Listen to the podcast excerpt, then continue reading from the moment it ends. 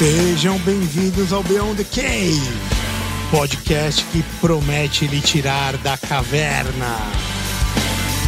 O podcast com o maior ROI da internet. Eu, Caio Fernandes, Regis Magal e Marco Antônio, chefe das Centúrias, investigando a vida como ela é. Bem-vindo ao mundo real. Bem-vindo ao Beyond the Cave.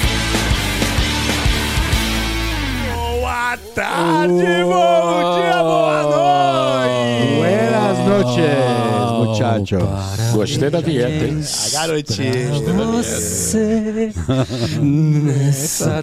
Reginho, você mereceria Marilyn Monroe cantando aqui, cara. Happy. Todos Ah, nós, amigos, todos nós. Um aninho hoje, um aninho de programa, galera. Então sejam bem-vindos ao Beyond the Cave. E que vocês fiquem com a gente durante muito tempo, durante muitos anos.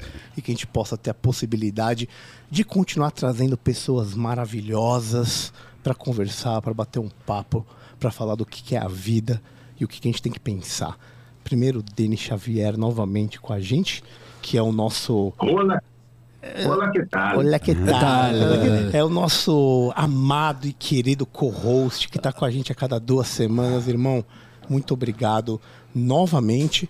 E temos um convidado muito, muito especial, mas antes de apresentá-lo, temos algumas obrigaçõezinhas, não é verdade? Arroba Beyond the Cave PDC. Per favore.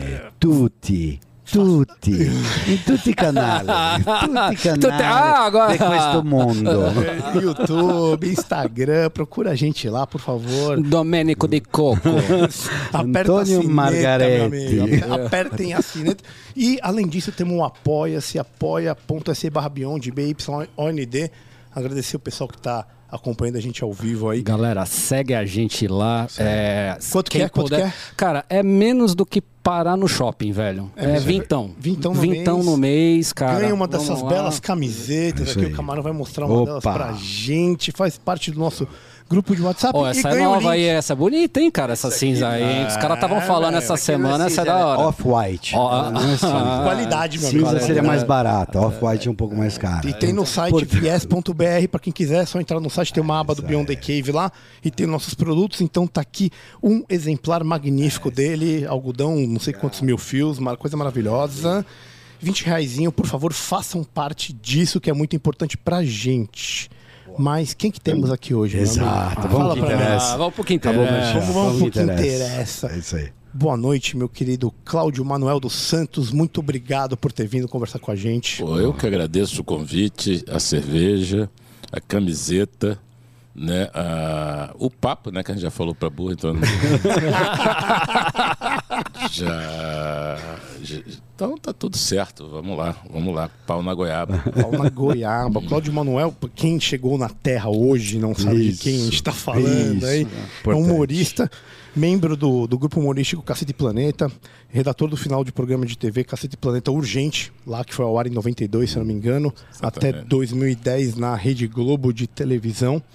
Aí, dentre dos seus personagens, a gente pode destacar o seu Creison maravilhoso, Massaranduba, seu, ba seu Barrozinho, Você lembra da Jack risada? né? Elson, de Tabajara Futebol Clube, pô, meu amigo, quem não, quem não viu isso, eu vou te falar, velho, tá presente na vida de todos nós, assim, a nossa geração, acho que especialmente, a gente conviveu com isso é, dur- quando a gente cresceu. Além disso, também atuou no cinema é, com o próprio Cacete Planeta, né? A Taça do Mundo é Nossa, em 2003. Seus problemas acabaram em 2006. E foi diretor e roteirista do filme do Simonal. Ninguém sabe o duro que dei, que, que é brilhante aí, um dos caras que foi lá atrás, a gente pode até falar que foi cancelado, entre aspas. Então, É, foi um, um cancelado original, né? Assim, Um cancelado- Foi cancelado, mas obviamente em outras circunstâncias, né? Até porque ele teve uma. um- ele foi condenado, né? Por um, um crime, crime. de extorsão, de o quê, blá blá blá. Então não foi assim uma coisa como hoje é mais fútil, né? Mas a duração do cancelamento também foi até o fim da vida. O que hoje também não sei se é tanto as coisas são todas mais efêmeras, né? Então não sei. Sim, é, mas eu, eu vi, eu, acho que inclusive o episódio que você foi no Tapa, e vocês falaram muito disso num, num episódio específico do Tapa da Mãe Invisível, que inclusive vale pra galera que não conhece seguir os caras e, e o tema foi meio esse mesmo, né? Ele passou por esse, por esse. A gente vai chegar lá, a É, gente vai lá, chegar lá, lá. a gente vai chegar lá. É, Mas tranquilo, a- a, tranquilo. a gente sempre começa aqui de uma forma bem peculiar, Opa. que a gente quer saber do coração das pessoas. A gente gosta muito da filosofia aí do platonismo, estoicismo, do conservadorismo cultural, da cerveja e a costela também, com certeza. Mas a gente sempre tem uma interrogação socrática que é o que, que é a vida boa? Para você, Cláudio, o que, que é a vida boa? Cara, ela se compõe de bastantes coisas e também de coisas poucas, né? Poucas fundamentais. Eu acho que você tá assim, ter o que fazer é uma, uma, uma coisa da vida boa. Até ter o que fazer em termos de ócio. Ter, vou, vou passar o dia feliz na rede. é ter proposta para si mesmo, ter proposta para os próximos anos, ter buscar um conforto, buscar uma calma, beijo na boca, isso é importante. É, manter teso o arco da promessa, não achar que já fez tudo, que já deu. É, umas coisas que dão bastante trabalho, outras coisas que são bastante simples. Ter um bom sono é bom, entendeu? Ter apetite é bom. É, não engordar é bom. Então, acho que as coisas boas da vida são simples e são profundas também, né? Eu acho que ter quem ter afeto é bom, receber afeto é bom.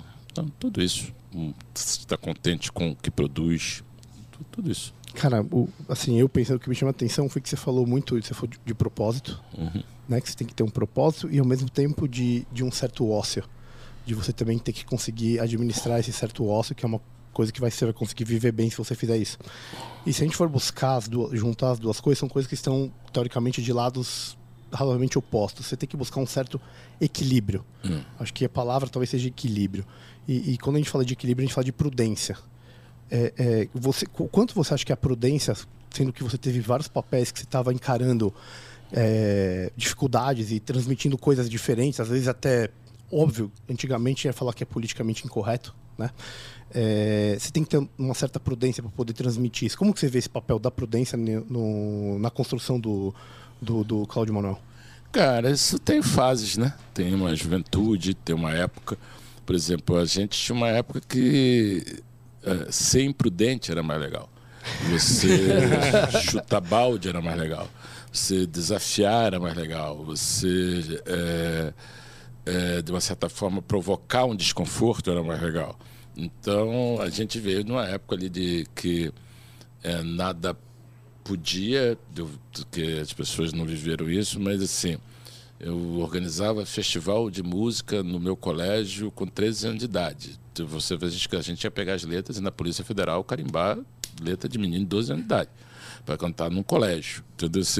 Então você tinha algumas coisas dessas restrições de época que dava muito vontade de você arregaçar, entendeu? E, e também a ver com a idade. Você, a, a- a prudência é que te torna longevo e, e, digamos assim, é, Consistente, talvez. consistente, boa. Agora o risco é o tesão da vida também, né? Então você ter a, a vontade de arriscar, a- o não ter tanto medo de errar, serve para tudo. Depois você dá uma cantada quando podia, até quando você também arriscar alguma coisa que as pessoas não, não tinham feito ainda, entendeu?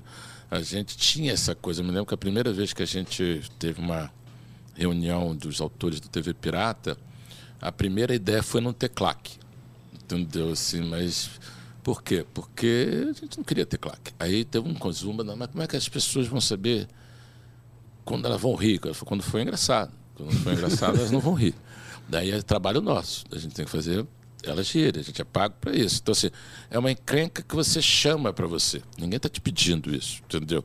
Mas dá um tesão danado. Entendeu? Assim, então, depende. Assim, eu acho que assim, tem a ver com geração. Eu brinco um pouco isso, que a nossa geração teve uma certa eh, arrogância da ideia de fazer o novo, não sei o que, que a gente vê também de uma cama lá atrás, né, na época do regime militar, você pega de Pasquim, Asdruba, o cacete, tinha, tinha uma coisa que você queria viver esse frescor.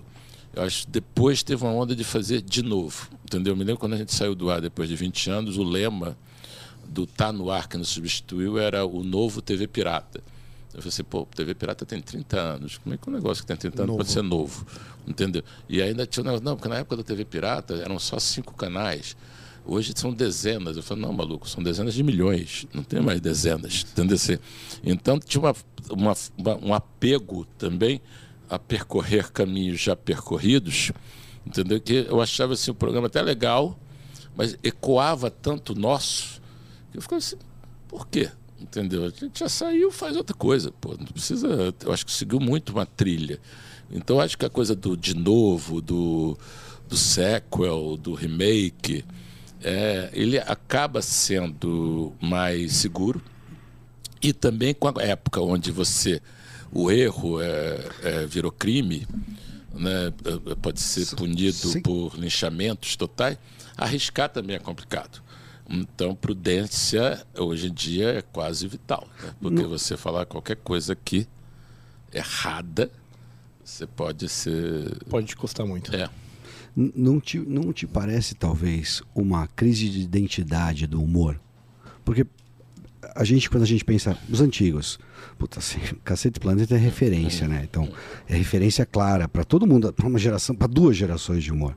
Então, existia algo que arriscava, um humor que se sabia que era engraçado. Exatamente isso. Parece que o humor, hoje, ele está polui, tão poluído que você precisa ser eh, ilustrado sobre qual que é a graça. Entende o que eu estou querendo dizer? Você- A pessoa Ou te mandei um contém ironia, né? é, porque, fala. porque ele não tem mais humor.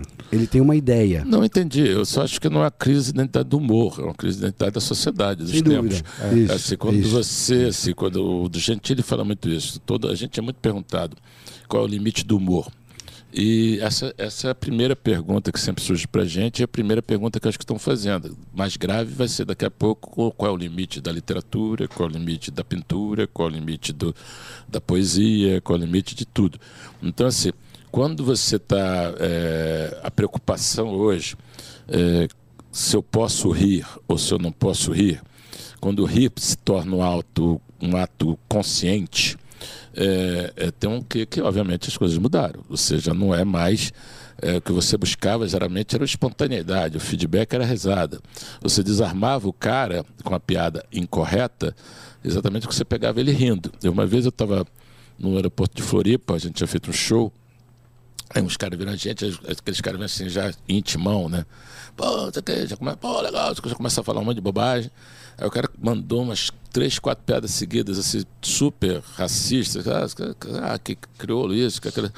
Aí eu fiquei olhando assim falei, cara, sabe qual é o problema da piada racista? É o seguinte, se for engraçada pra caramba, você, pe você pegou, porque você, você riu mesmo sabendo que aquela piada era, porra, tem um conteúdo estranho, não sei o quê, mas você ganhou, que fez o cara rir. Se você só canta piada merda, racista, você é só um nazista, filho da puta. Né? Não tem graça nenhuma. Então, assim, Ninguém gosta desse. é, o problema é que, que o que você busca, é o feedback, era a risada, é a risada no humor.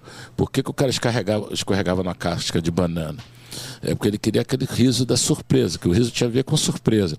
Quando o riso passa a ser uma coisa interpretável, aquela coisa é, é, fica complicado, porque não escorrega na banana com alguma intenção de a favor da opressão ou contra a opressão. Ele escorregou na banana. Então a gente tinha um quadro no que a gente fez para o nosso show em 1988, 8, e que depois a gente fez para o TV Pirata, tem até na internet, que chama Piada em Debate. E um cara contou uma piada e tem uma feminista, o presidente do sindicato dos, dos personagens da anedota, que é um português, e discutindo que a piada não gerava empregos, não sei o quê, e tinha preconceitos, não sei o quê. Isso é na época que a gente fazia o show, era engraçadíssimo. No TV Pirata, ainda mais que era com a Regina Casé, Deila Torraca, um elenco muito melhor que a gente. Era mais engraçado ainda. E hoje é realidade. É realidade. As pessoas discutem piada. Cláudio, Fala. E, vendo, e vendo você falar, me parece assim, né? Que, é, perdeu, a gente perdeu uma certa sutileza, inclusive para a interpretação do humor, né?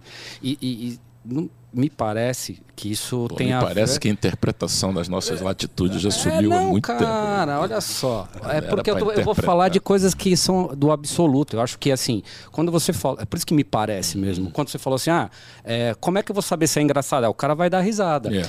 Ah, Isso passou a ser questionado. E pelo fato de passar a ser questionado, passou a ser debate. Então não tem absoluto. O engraçado vai ser engraçado para um, não vai ser para outro. Já não é mais sobre o fato de ser do ato ser engraçado ou do ato trazer é, uma surpresa como uma piada porque as coisas agora meio que se tornaram é, Posso- tudo posso- tudo, tudo posso da pegar- mesma coisa então você já não, não tem contraste Vamos filosofar, estamos aqui para isso.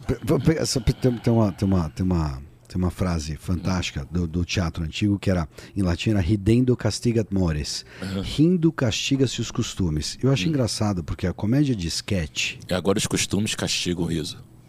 Oh, nossa, obrigado pela É, filosofia, é então. Muito obrigado pela filosofia. É isso. É. Olha que doideira. Nós- E aí a graça, ela, onde, se, onde você recoloca, ela não fica de pé nesse cenário. É horrível isso. É isso Cara, eu não sei se é horrível, são os novos tempos. Porque você também ficar resistindo demais à contemporaneidade também é um dos outros jeitos de você ficar ser reacionário. Tem que ter cuidado também com o quê de um apego a um, sei lá, um, sei lá, um, que um classicismo que pode ser chamado que as coisas têm sua velocidade, têm sua vida e nada necessariamente caminha em, relação- em direção ao aperfeiçoamento. Então, temos assim, todas as possibilidades de entropia a qualquer segundo. E isso faz parte da pulsão da vida também. Entendeu? Isso faz parte, fracasso, erros, tragédias, tudo isso é vida, dramaturgia, literatura, filosofia. O que a gente, obviamente, tem que torcer por os melhores resultados, não significa que eles venham. E também a gente também ficar, é, ó, né, ó vida, ó azar, é um, um jeito chato de passar o, o tempo que temos no planeta. Né? Então, assim, é, Posso- não é que você tem que ser poliana. Posso então inverter a Ah. Eu vou inverter a proposta. O que, que você acha que precisava acontecer para o humor do caceta voltar a estar em voga? Eu só vou inverter. Eu vou pegar a mesma frase invertida. Então, em vez de me queixar dos meus tempos, vou tentar ou imaginar como seria uma melhora. Uma... Como, é que, como é que o humor do caceta voltaria para hoje em dia? Cara, não, assim, vamos lá. O humor do caceta, que as pessoas identificam muito com a coisa do politicamente correto ou incorreto, a gente nunca na vida sentou e falou, vamos fazer uma coisa Planeja. incorreta. A gente ia fazer piadas e muito calcadas na contemporaneidade. A gente, assim, a gente, o no- nosso humor vinha do Jornal Nacional, vinha do Fantástico, que era coisas que a gente achava que o povo brasileiro tinha é, é, em interseção com a gente, que a gente não tinha como falar de coisas que a gente achava não sei o quê, porque era meio falar para bolha, entendeu? Então a gente falava e a novela. Então a gente tinha novela, futebol, fantástico, jornal nacional. A gente lidava com isso. A gente lidava com isso e com o preceito também que a gente não tinha time, entendeu? Literalmente. A gente fez piada sacaneando o Flamengo, eu sou flamenguista, sacaneando o, o candidato que eu votei, o candidato. A gente nunca votou em um único candidato na vida. Nunca. Entendeu assim?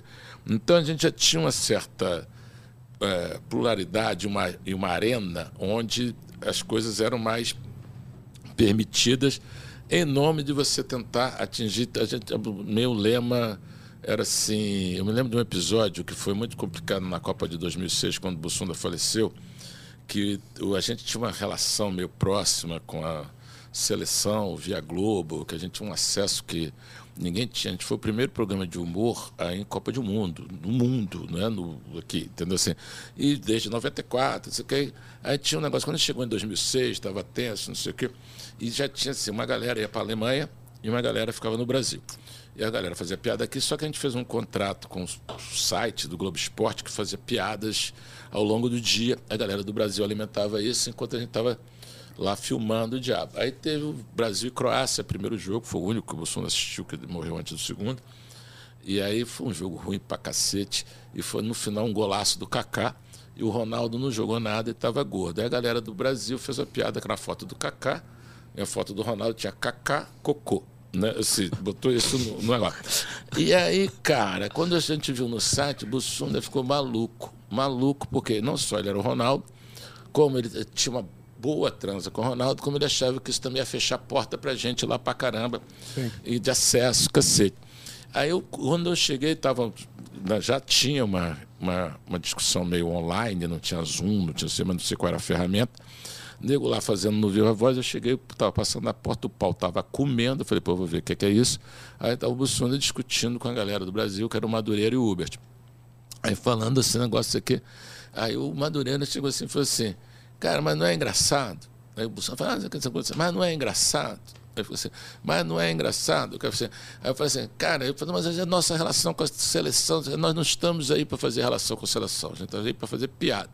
Aí assim, checkmate checkmate. Acabou. Assim, não tinha, não tinha, assim, isso era ah, escrito em pedra, entendeu? Assim, era o tempo, entendeu? Era o tempo, era outro, outro jeito de fazer. O que eu acho que precisaria, não sei se é possível acontecer, é você ter o mesmo descabimento com a contemporaneidade. Você poder usar o, o que, a, a época que você vive com um certo relaxamento, com um certo brincar com certo zoar. Porque você não se sente inibido pela possibilidade de ofensa. Sim, eu me lembro quando a gente foi fazer uma matéria ou outra no, no Congresso, que a gente descobriu um negócio que a gente bateu até depois do pânico, que o pânico também batia na porta e não entrava. Eu falei, pô, vocês são mané pra caramba, não é com vocês.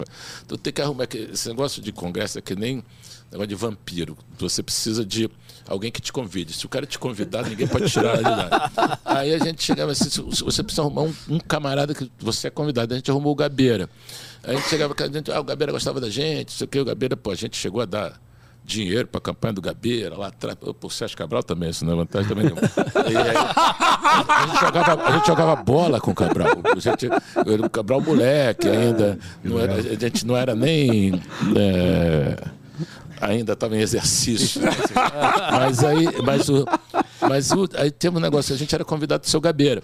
Então, a gente convidado do seu Gabeira, vinha aqueles caras todos tocando rebolo. Aí a gente foi fazer, um, tinha um escândalo lá qualquer, e a gente fui eu de aquelas placas de compro ouro, eu compro o deputado e compro o senador, e a gente com megafone. assim, compra o deputado. Aí veio o diabo da segurança, que a gente é convidado do seu Gabeira, não sei o quê. Aí, como era da Câmara, o seu Gabeira, a galera da Câmara relaxou, mas a galera do Senado não, porque o presidente era o Renan Calheiro já na época. E aí os caras estabelecendo, você não pode passar daqui essa linha do gramado, que aqui é do Senado. Aí fizeram uma burocracia lá qualquer coisa, beleza, ficamos tocando o rebu do nosso lado. Aí vamos lá, como pro deputado, como pro senador, aí vimos de repente um camburão da Polícia Militar de Brasília. Os caras vieram do nosso lado assim. Aí quando os caras pararam, se freou, o policial botou a cabeça para assim, Aí, seu caceta, cuidado, que aqui é muito perigoso, tem muito ladrão. e foi embora.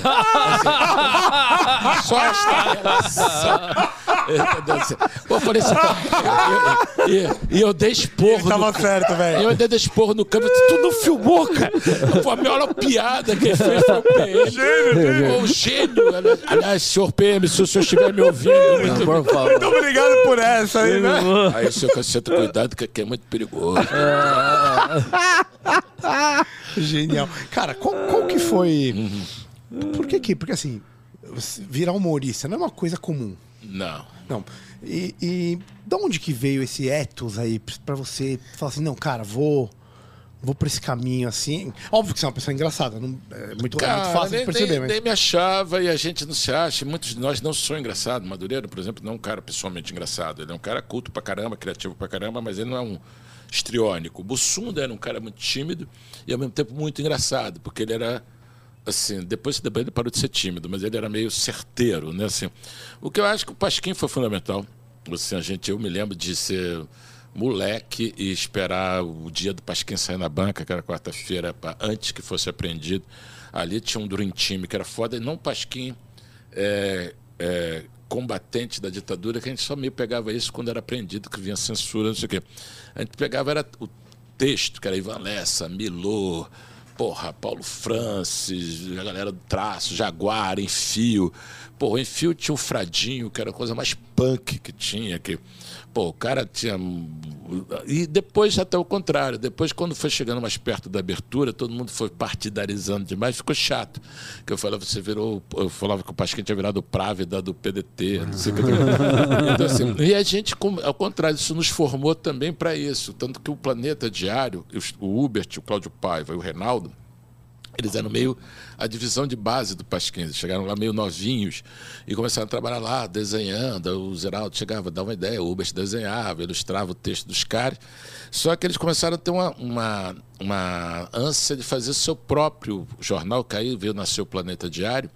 E eu, até a primeira entrevista deles, o Hubert fala disso, não, que tem uma coisa que a gente começou a ficar com inveja da caceta, que é um conceito freudiano, e, e porque que a gente é, circulava num, num, num underground total, de barzinho da Zona Sul, que a gente, a gente vendia de mesa em mesa de bar.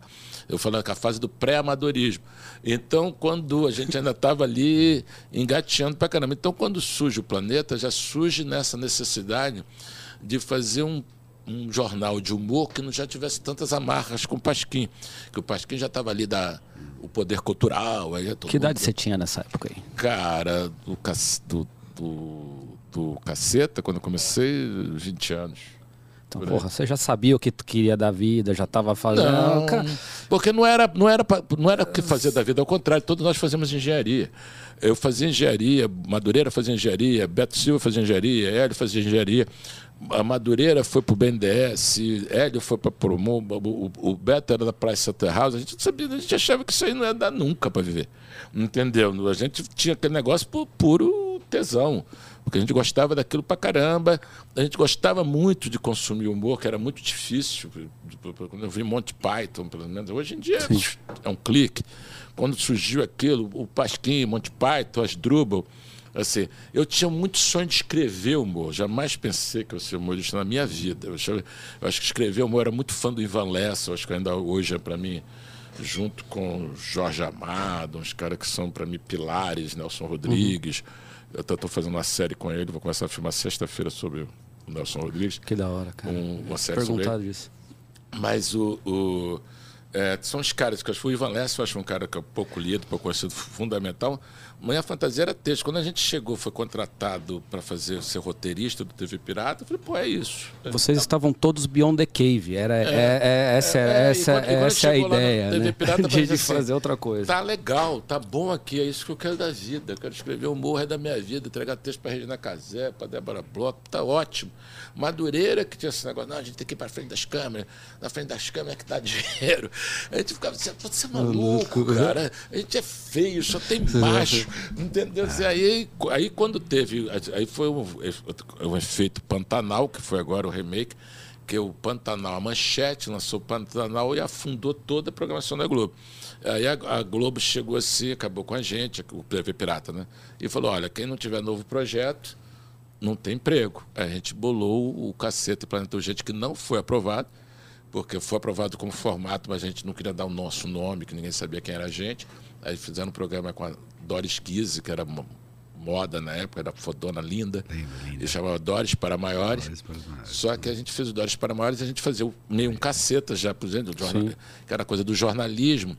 Porque a gente era muito ligado na coisa do hard news, mas basicamente porque a gente não era ator. A gente ficou seis anos fazendo programa mensal, nossos personagens eram repórter 1 e repórter 2. Quando a gente passou para semanal, que a gente precisava fazer é um- uma coisa que não fosse toda semana, um estoque, vamos dizer assim, que a gente bolou os seriados. Aí foi o, o Diário do Macho, Massaranduba e o Fucker and Sucker, os primeiros. Não acaba, né? era de Não acaba. É genial, porque não acaba. Você vai sendo lembrado. Você vai sendo lembrado, Obrigado, cara. senhor. Muito obrigado. Duvido que alguém que tava aqui lembrava do Punker Você é relembrado. Não é só Roberto Jefferson que joga granadas Engraçado nesse que país. Falou and Sucker, todo mundo já riu. É genial. E teve um amigo de, de nós, esses americanos, que ele falou assim: Mas no Brasil sabem o que é fucker? and sucker?" Ele viu assim, acabou, Só uma parte. Acabou a novela, teve a beta. Fucker and sucker. Mas Ninguém fala inglês.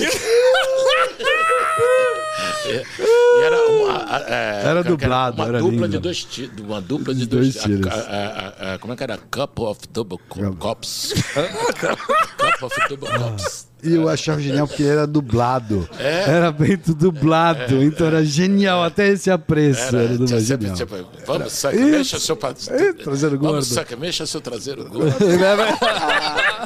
Genial. genial Fala aí, Denão, velho. Não, cara, eu, eu tô adorando ouvir, velho, porque é muito- eu fui educado, eu tô, eu tô ouvindo agora o Cláudio, tô, tô lembrando aqui que a minha formação foi em Platão e em Cláudio Manuel, porque Isso os aí. personagens educado por personagens. Mas é, aí eu tô pensando, cara, outro dia eu tava naquele canal Viva aqui, assistindo algumas coisas das antigas, e não, não tem mais ninguém fazendo esse, esse humor mais escrachado que não é meta humor, né, cara? Não tem. É, acho que a preocupação em. em Cara, a gente não entra nem coisa- no canal Viva, velho. A gente, que, que o canal Viva é aquele. O lema do canal é quem é morto sempre é que aparece, né? Canal Viva, quem é morto sempre aparece. E a gente não entra nem no Viva, porque a gente tem um que meio de. Não, É, politicamente correto não fudendo, é isso. É, é quando eu fiz a série do Bussuna, desculpa interromper. Eu fiz a série do Bussuna ano passado pro Globoplay, que modéstia à parte ficou boa pra caramba. Chama meu amigo Bussuna, tem cinco episódios, tá muito engraçado. Assim, eles lançaram os- as cinco primeiras temporadas nossas, acho que ainda era mensal. É muito engraçado que você, quando eu vi um episódio só, parecia que você está entrando numa usina nuclear, assim, cuidado, perigo, não sei o quê, olha lá, piadas, que negócio, eu falei, caralho, não vou ver isso Ainda não. vem um contém Vou lactose ver no se final. nosso troço deve ser perigoso pra caramba, mas não, entendeu? Eu sou velho, vai que eu tenho um troço, entendeu? Assim, mas é, é engraçado, é isso, entendeu? Faz parte. Exato. Tem até um, um comentário ao final dos programas, eles têm que avisar, falar assim, É. olha, na programa que a época tinha determinados É. valores, tem textão ao final. Cara, é bem chato, né? Assim, Não é- não é- eu entendo. eu- Não é só chato, É bem- Denis, é arrogante, porque na verdade é o seguinte, você começa essa coisa de você ser profeta do passado, você não fez porra nenhuma, mas já julga. Você já tem o poder de olhar para, sei lá, ancestralidade, pô, não sei não, hein? Ó, vamos derrubar aquela estátua. Aí o cara é tão preguiçoso que ele derruba uma estátua de um escravocrata do século XVI. Que- que- Quero ver que arrume quem não era. Entendeu? Pesquisa quem não era, para valorizar. Pra dizer, pô, caralho, tinha um cara do século XVI que não era escravocrata, isso é bacana pra caralho, né? Tinha até aquele, como é que é aquele, vocês que manjam, que são aquele Bernardo... Custer? Dela- não, Della Cepas, um negócio que é um padre que fez um julgamento que era para dizer, para que discutiram com um cara escravocrata se o nativo do Novo Mundo tinha alma ou não. Se você aí foi um- é um é Bernardo Della Cepas, é um negócio desse. Eu vou, tô falando merda, mas daqui a pouco no- nos comentários vão corrigir. Bernardo é, Claraval, É um será? negócio desse. E aí o camarada tinha essa onda de que o cara mostrou e ganhou frente à igreja, por isso que parou de ser é, colonização e sim, sei lá o que, já começou a mudar os termos, não sei o quê. Que ele falou, não, que os, os nativos ali, eles eram puros, eles tinham alma, a função era catequizar, não era escravizar. Para escravizar tinha que pegar outro povo. Ele era a favor da escravidão dos negros. Entendeu? Mesmo o cara mais humanista que tinha no século XVI, não era. Há vários levantes contra a escravidão, daí o próprio. As revoltas dos malês lá no- na, na Bahia, os caras eram pela contra a escravidão, mas queriam escravidar os, escravizar os mestiços e matar os brancos. Porque a ideia não era uma coisa assim. Ah, bonito, minissérie é bacana, mas a história é muito mais né, é, é, sanguinolenta do que, do que existe. Então tem uma, várias coisas dessa. Por que, que a gente está falando disso? Não, não, eu adorei, eu adorei. Não, Já foi lá na casa do cacete. Não. Falou até de iconoclastia hoje. E eu achei legal porque você começou falando da questão de arrogância. É, e, e os gregos dão um nome para isso, eles chamam isso de rubris. É o verdadeiro pecado. É quando o, o- o- rei vira tirano, é quando o pai abusa do seu poder, é quando o rico fica arro- arrogante, acha que pode mais. Então é isso. É o grande pacto, né? O, o problema, rubris. E você falou que em quebrar em quebrar estátuas, pichar a estátua de Churchill, chama racista. Picharam em vermelho, racista. Churchill? Sério? Não tinha outro pra vocês E não pegarem? é só isso, ninguém estaria aqui se não fosse o É cara. esse o né? ponto, não tinha outro pra O você cara, racista, o, o Churchill. se não fosse o Churchill, o cara não ia pichar nunca. Então, se Churchill é um Nunca. racista, todo Nunca. mundo é Nunca. racista. Aí eu Nunca. acredito no racismo É. estrutural, porque se ele for, É. todo mundo é. É. É um problema isso. É. Mas essa coisa estrutural também é complicada. Eu me lembro uma vez que eu estava na França nas primeiras, primeiras vezes que eu fui a Paris, eu conheci um camarada lá, o cara falou assim: ah, não, eu adoro o Brasil, mas o Brasil é um país muito racista. E falava em português, eu falei, cara, até é, mas francês falar isso é foda, velho. tá tirando. Tá tirando. Eu falei, se eu ouvir isso de francês é difícil. Não, mas, não, mas o pior racismo é o racismo enrustido. eu, falei, assim, eu falei, não, o pior é o taco de beisebol na cabeça. Assim, o racismo enrustido faz mal pro fígado do racista. O racismo explícito, daí esse cara taca fogo na casa do cara, não sei o que. tem coisa. Assim, eu acho que você evoluir do explícito para o enrustido já é jogo. Já, chegaremos em É outros... já, tá- já, tá já- evoluindo. Não precisa parar ali, não, mas chegaremos em outro lugar. Chegaremos adiante. Mas assim, você quando começa a, a, a, fazer esse tipo de coisa, com essa coisa da valorização, eu peguei por causa do estrutural, né? Que eu estava conversando assim, acaba sendo para uma galera que é, em geral, muito ateia, que eu me incluo, uma reinvenção de Deus. Porque você acredita que existe uma força invisível, onipresente, é, com- onipotente, que manda em você e que é o que realmente comanda tudo, que é qualquer coisa que você não vê, não percebe, mas que é o mais importante, o mais poderoso, que está acima de tudo. Num país de bala perdida, que mosquito mata você de cinco, seis formas diferentes, que a insalubridade é imensa. Então, assim, você precisa realmente de coisas estruturais invisíveis com as nossas estatísticas. Pô. A quantidade de coisa que está à flor da pele para você lidar, de baixo nível de educação até Tem de sobra. até cocô na porta das pessoas, e você está falando de, de estruturas invisíveis, cara, é muita Nutella, é muito nutelismo, entendeu? Eu acho assim, a gente tem várias coisas que a gente não percebe, que a gente macaqueia. Primeiro que a gente é anti-americano e totalmente americanófilo ao mesmo tempo, que tudo que vem de, De ruim. dos anos 90, anos 80 vem. Eu me lembro na Copa de 94, o Nelson Mota, a gente começou a receber uns jornais assim por baixo da porta, que era da universidade lá da perto de Stanford, Santa qualquer coisa, qual é a universidade lá da Califórnia, não lembro. Que de- exatamente de assinando os alunos com as questões do problema de assédio, de como pode paquerar, não podia paquerar, como também já de alguns termos, não sei o que, o Nelson Mota cunhou uma expressão naquela época, 94, que eu uso até hoje, que é o zen fascismo. que ele falou assim, não chega, né? todo mundo vai ser obrigado a ser vegetariano. Eu falei assim, era, era um negócio assim meio até leve, né, do que ele imaginava. Assim, mas é bem isso mesmo. Então tem um quê do, em nome de umas boas intenções, né? E que, obviamente, todo mundo até. Cara, ninguém saiu de casa para fazer o mal na história da humanidade. Toda essa coisa de o cara que queima livro, que sempre queimou livro para salvar os filhos. Assim, qualquer nazista que saiu de casa saiu com orgulho, deu beijo nas crianças. Você não sabe o que o papai fez hoje, entendeu? O que o papai fez hoje foi condenado pela história e foi testemunhado, mas em casa papai estava fazendo coisa legal pra caramba. Então, assim, essa ideia dessa essa ideia dessa né, regeneração Banalidade do mal. e né, dessa também. higienização, dessa ideia que você vai aperfeiçoar, até porque eu estou lidando isso com o Nelson Rodrigues, que eu acho o máximo, que é o quanto o cara tem misericórdia pela pequenez humana, pelo quanto o homem é falho e quanto quem o combatia tinha uma arrogância de- do aperfeiçoamento humano na marra, através da reeducação, através dos, dos banimentos, através de condenar o errado, através da, da transformação em todo mundo num formigueiro funcional, onde obviamente teria a Dacha e o Politburo e os, os caras lá, que ninguém quer ser massa, todo mundo quer comandar a massa, é óbvio. Entendeu? Não tem graça. Ser massa não tem graça, você está ali na carne moída, qual é a graça? A graça é pensar sobre ela. Então, quando você. De novo, me interrompam, pelo amor de Deus, que eu já Mas tô- isso Não, não não, seria- não, não, tá Eu já- genial. eu já não, no- não, não. Isso não seria. Nossa, é, ele falou muito de uma coisa que para mim é utilitarista, né? É você colocar à frente, relativizar a moral e, e- e- e ser um utilitarista extremo, pensando só em resultado e, e, e em Não, e, a- e, o- e o pole- e o- e me chamou a atenção a polarização também, né? do- do- nesse sentido que a gente tinha falado anteriormente, né? De, de perda de sutilidade, inclusive ne, ne- neste debate. Então, assim, é, é meio que esse, esse caráter religioso me lembra também um pouco a, a cultura woke americana, né? Que é, é você, é, cara, é, é algo religioso. É, na sua forma, né? Então tem sempre um bem Supremo, você tem que ser, você sempre aponta o dedo, Pô, né? meio esse- inquisitor, Cara, pá, essa, tal, essa, não essa galera não vive sem religião há muito tempo, cara.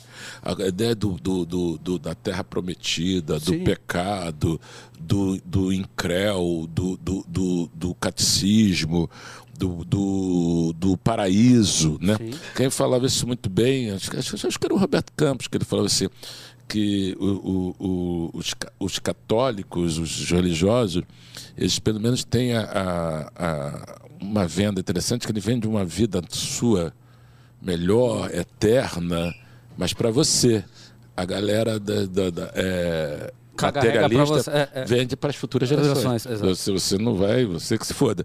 Entendeu? Até porque você que se foda, porque o indivíduo não existe. O indivíduo ele é uma ele é muito mais um, um, um objeto do egoísmo, de tudo que é ruim, do que o, o que importa é o, é, o, é o corpo, que é bem uma fantasia ali pós-revolução industrial também, dessa ideia desse mecanismo social. Todo mundo tem umas imagens meio industriais, mesmo criticando, que é a coisa de tanto que a cidade planejada, a linha de montagem, tudo vem meio desses fetiches é, críticos né, ao, ao- ao capitali- ao capitalismo, mas, mas também muito é, focados nisso. Não é à toa que quando você tem a primeira república potência socialista soviética, a industrialização é toda alemã e os caras têm um tesão naquele negócio da linha de montagem do negócio e é, é- é- e vem tudo dentro dessa O relógio, né? dessa visão também Engrenagem. que eu acho que às vezes a gente se perde também um pouco porque a visão dos caras é sempre de construir uma alternativa ao modelo existente, né? desde a Revolução até todos os projetos socialistas. Ou seja, é um profundo descontentamento com o que existe. Ao você estar descontente com o que existe, você precisa nomear aquilo. Aquilo foi nomeado de capitalismo, burguesia, aquilo era só a vida das pessoas. Ninguém tinha nomeado. Aí você começa a fazer mecanismos alternativos àquilo. Ao você criar mecanismos alternativos, você está burocratizando, você está sendo acadêmico. Eu brinco isso que quando eu fui lá nesses negócios, todo mundo perguntava assim de você é libertário, você é narcocapitalista, você. Eu, cara, vocês são de esquerda pra caramba, bicho. É uma- uma preocupação de tendência, de se você é isso, aquilo. Eu, tenho uma sou outra- eu. Não, eu sou, eu, tenho- eu sou eu, mas eu tenho uma coisa muito mais básica. Eu sou, eu sou abolicionista. Eu quero libertar escravos, entendeu? Assim, Eu acho que na- há- aqui, há 500 anos aqui tem muita gente que vive do suor alheio e vive chicoteando o lombo de quem trabalha, de quem produz, de quem carrega essa porra nas costas Tá falando do Estado. de tudo, de tudo que temos. Quando, quando Tiradentes foi esquartejado, ele lutou contra o quinto dos infernos. Hoje nós temos dois quintos dos, dos infernos. Então, quando você tem essa coisa de você é, surrupia de todos para apropriar para poucos, né? eu acho que tem várias coisas que a gente se perde em conceitos acadêmicos, como, por exemplo, eu vi uma, uma mesa que eu não, porque imposto é roubo. Eu falei, isso na Noruega, velho, aqui é crime hediondo. aqui, morre gente pra Caralho. Então, quando você chega numa pandemia, com não sei quantos 700 mil mortes, e o Supremo Tribunal Federal decide por 7 a 4 que nenhuma instância da administração pública pode cortar benefício, ou seja, com 700 mil mortes, faltando respirador, você pagou auxílio gasolina, pagou auxílio creche. Teve uma reportagem da Folha, dois meses atrás, que teve 8 mil juízes e desembargadores que ganharam uma- é, uma- acima de 100 mil reais. Se for 100 mil por 8 mil, dá 800 milhões. No ano, dá 10 bi. Isso aí é concentração de renda na veia. Isso não tem vilanização. Ninguém vê isso. Todo mundo fica preocupado com um diabo de um capitalismo que no Brasil acontece ali, é colar. É, é bem isso. Eu estava falando isso com uma amiga minha. Eu falei, caralho, vocês têm uma, vocês adoram a ideia da justiça social e não percebem que o maior concentrador de, concentrador de renda, o maior perpetuador de desigualdade é o que vocês acham que são o solucionador de tudo, que é tal de Estado. Eu falei assim, você, você se incomoda pra caramba com 1% dos mais ricos, com 1,5% dos mais ricos. Cai lá dentro, 70%, 80% vai ser do judiciário, do legislativo. Ela falou assim, mas e os Lehman da vida? São 12, velho. São 12. Se a gente tivesse esse, se a gente tivesse nessa proporção, a gente ia ser o Canadá. A gente ia ser algo muito assim. Porque a gente, a gente tem um desperdício, o gasto público no Brasil é de uma imoralidade tão abjeta, é impressionante como as pessoas não veem o tamanho do vilão. Que eu, assim, eu falo isso, assim, todas as entrevistas que eu falo, assim, se o Estado brasileiro fosse uma pessoa física, estava em cana. Sem Estava dúvida. preso. dúvida, sem dúvida. É estelionatário, é, o- é, é é- é tudo. Então, assim, é, para mim a preocupação hoje é muito mais de você focar no, no privilégio descabido, disfarçado de direito adquirido. Você é, é, é, focar no, no, no apropriação indébita de- disfarçada de benefício. Você é, focar no aproveitador disfarçado de nativo. Você tem que botar quem é o vilão dessa porra. E todo mundo isso é, é bacana. Do, quem é o vilão da novela é o cara que está fazendo o condomínio da Constituição Civil. E o mocinho é o cara que está favelizando, que é o, é o que é o miliciano. Então, a, a nossa, o nosso imaginário ele, não- ele é muito mais a favor do, do painho, do coroné, da mãe do PAC, do pai do povo, do que de qualquer coisa regenerativa, não é toda que nós estamos reféns, gente até interessante, inteligente, discutindo dois tipos de atraso inacreditáveis, que é uma coisa completamente letrada, eh, que imagina crianças sem dentes para pagar boquete, e do outro lado é o que foi. É o que foi. Vou perder meu tempo com isso. ah, Entendeu? Ô, Denão, deixa eu te perguntar uma coisa, isso- rapidinho. E o que é, e o quanto no, isso não é, já falando pro Denis aí também, você já manda a pergunta, o que é isso tá instalado na realidade? Né? Porque ele, ele fez assim, é, é- é esse mundo dessa masturbação mental, de, das ideias e dos princípios e de causas que justificam o comportamento na prática. E o que eu ouvi aqui é você estar instalado na realidade, olhar os problemas da tua comunidade, não é? Você, co- como é que eu posso ser útil aqui para resolver isso aqui e os problemas que afetam as maiores é, é, as maiores, as maiores áreas da sua realidade, né? E isso é que isso é basicamente uma cultura conservadora, né? Cultura em termos de é, você estar arraigado naquela sua condição e tentar melhorar não só a sua vida, mas das pessoas que você consegue atingir de alguma maneira, né? É, é isso aí, Denis. O que, que você acha, cara, de é, essa ideia, essa tara, essa tara por teo- eh, teorias, quer seja de esquerda, de direita, versus esse conhecimento eh, prático de você estar na realidade, vendo ali que o problema é essa concentração de renda do, por exemplo, o que, que, o- que o Cláudio acabou de contar aqui pra gente. Cara, um, um, um tanto é você escamotear o verdadeiro debate, né? Assim, porque, veja, a tradição universitária brasileira, a, tra- a tradição intelectual brasileira, ela surge ali mais forte, especialmente a partir dos anos 60, sob influência muito dos, euro- dos europeus, especialmente dos franceses, cara. E essa ideia de assim, olha, velho, o nosso salário está garantido, vamos discutir aqui os sexos dos anjos, e isso se reproduz ainda hoje, que dá um descolamento completo da realidade, é um, descolamento completo do, do mundo real, e é claro que isso vai balizando o- um- uma certa percepção do senso comum, pelo menos dentro de uma bolha bastante significativa. Então, cara, é. E, e, assim, eu não vejo muito solução. Na verdade, eu vejo um quadro de piora, né? Assim, eu tô gostando muito de ouvir o Cláudio, cara, muito. E, e me preocupa muito. A, a, a gente não consegue hoje fazer uma catarse dos nossos, das nossas emoções, um expurgo dos nossos sentimentos, podendo rir sem culpa. A gente não, a gente não consegue mais fazer uma leitura é, da realidade como é. Uh, o Oakeshott, que é um grande, foi um grande conservador, ele falava dessa é, de nós perdermos a capacidade é, de simplesmente nos confrontarmos com a realidade, independentemente das nossas expectativas, independentemente de, um, de uma série de, é, de fantasmas que são criados por um excesso de racionalidade, um excesso de racionalismo. Nós queremos racionalizar tudo e aí o Cláudio usou uma expressão que é, é esse formigueiro funcional. Cara, isso, isso é maravilhoso, porque a ideia de formigueiro funcional é, dá bem a dimensão de, uma, de um excesso de confiança da razão como governante do processo histórico. E isso não, não, pode se dar, cara, não pode se dar, porque você perde a espontaneidade da existência. E eu, eu fico pensando até em que medida isso não afeta psicologicamente essa molecada que vem. Uma molecada toda doente, que não pode rir, não pode se divertir, não pode expurgar, não tem processo de catarse. É muito estranho.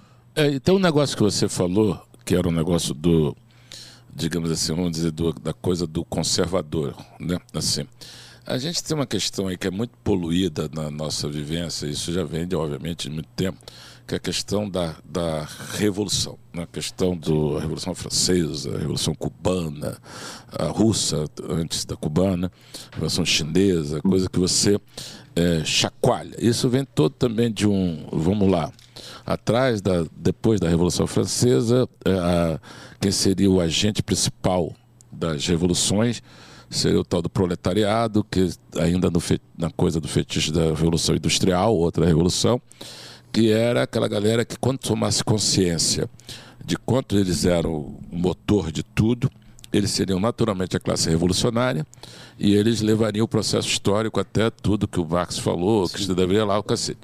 Qual é o problema? Que quando o, o, o proletariado, que teria essa função, ele avança, ele progride, ele aburguesa em qualquer lugar do mundo. Ninguém quer fazer revolução. Todo mundo quer comprar carro, casa própria, TV de plasma, o cacete. Isso vale desde a base do proletariado, que seria a, a, a, o agente da revolução, como de quem substituiu o proletariado, porque levava muito tempo, principalmente na Rússia, que nem proletariado tinha. Aí inventaram a tal da vanguarda revolucionária, que agilizaria todo o processo. Você, se não é o proletariado, vai ser a vanguarda revolucionária. E quem é a vanguarda revolucionária? Nós. Óbvio, vamos ser nós. E a galera também, quando chega lá, a burguesa. Entendeu assim? Essa coisa do ímpeto da revolução, ou do revolucionar, ou do chacoalhar, ou vem de épocas muito primevas, onde tudo era uma erupção de vulcão, começava tudo de novo, um, sei lá o que, tal coisa, era glacial, morreu todo mundo, tem que começar tudo de novo, ou é fetiche, ou é fantasia, porque na verdade todo mundo quer ficar quieto entendeu? Ninguém quer chacoalhar droga nenhuma, Sim. entendeu? Assim, quem chacoalha, chacoalha a, a, a, revelia da vontade das pessoas, por isso que morre gente pra cacete, de Mao Tse Tung a todo mundo, passa o rodo, exatamente porque eu não sou uma pessoa, sou uma ideia, e essa ideia, se tirando mosquito e vírus, o que matou mais no mundo foi utopia. Entendeu? Assim, assim, utopia é um negócio letal, entendeu? Não funciona sem gente morta. Então, quando você tem todo esse fetiche, que eu acho que vem de coisas assim, a gente vivia menos, a gente não acreditava. A gente tinha uma coisa que é tal do do, do Malthus, que ia dar, na, ah, beleza, ia, não, a progressão geométrica da população, a sim, progressão sim, aritmética sim, da produção. Só que o cara não previu nitrato, potássio, cálcio, o cara não previu um monte de coisa, tudo vilanizado, que todo mundo tem que comer comida sem veneninho. Sim. E a comida sem veneninho custa 10 vezes mais caro que a comida com veneninho. E se você botar comida sem veneninho, você tem que comprar um outro planeta. Para enterrar. Até, além de desmatar essa porra toda, ainda comprar a Amazônia é pouco. Vai ter que botar o cacete, porque não é isso, é isso que é. Então, quando você. Assim, é muito bacana para Bela Gil, mas para a população da Terra não vai funcionar. Não. Entendeu? Então, assim, quando você tem sua certeza da sua geladeira cheia e você tem certeza que não só você, a fome que você remete é de uma ancestralidade que você nunca conheceu, entendeu? Aí tudo bem. Aí vamos falar de qualquer coisa. Mas quando a, a história da humanidade é a história da escassez. A gente começou a ter opulência há muito pouco tempo. Qual o problema? A gente acabou com a, com a, a, a, história da escassez e começou a se afogar em lixo. Então, é óbvio que temos um problema com lixo, mas não, a solução não é a escassez. Porque todo mundo que fica um pouco assim, embaixo de todas as utopias, de novo, tem morto pra caramba. Porque você não, você de morto perverso, fome punitiva. Só que a fome punitiva do Stalin era fome punitiva, agora é fome criativa. É a fome assim, que passa em canal a cabo, porque não vai, não é, não, não, não resulta. Eu tenho um sítio, planto bacana, tudo isso, mas é para mim, pro meu caseiro, não tem... Ô, Claudio, mas esses perpetuadores dessa utopia, como você bem disse, eles foram refutados do ponto de vista do proletário e do patrão por Mises, muito claramente. E, e, e essa, eles tiveram que achar um outro ramo para poder manter essa utopia viva. E, e, me parece muito claramente que esse ramo escolhido e, e que é apresentado nos dias de hoje é, é cultural. É a vanguarda revolucionária. É, então, mas eles mas, é mudaram. mas o cultural, você imagina, todo mundo pensa em cultural como artista de teatro. Não, não, não, não, não, não, Cultural não, não, não. É, o, é o juiz. Tudo. É, é uma, é uma elite cultural. Assim, a ideia é assim, o poder cultural, ele existe, claro. Desculpa, não, desculpa ter interrompido, fala você. Não, não, não, não, não, não, não. Por favor, com- por favor, por favor. Não, não, não, não, tô- eu vou beber. Não, porque eu acho que, que essa guerra foi translocada. Ela mudou. Essa narrativa utópica.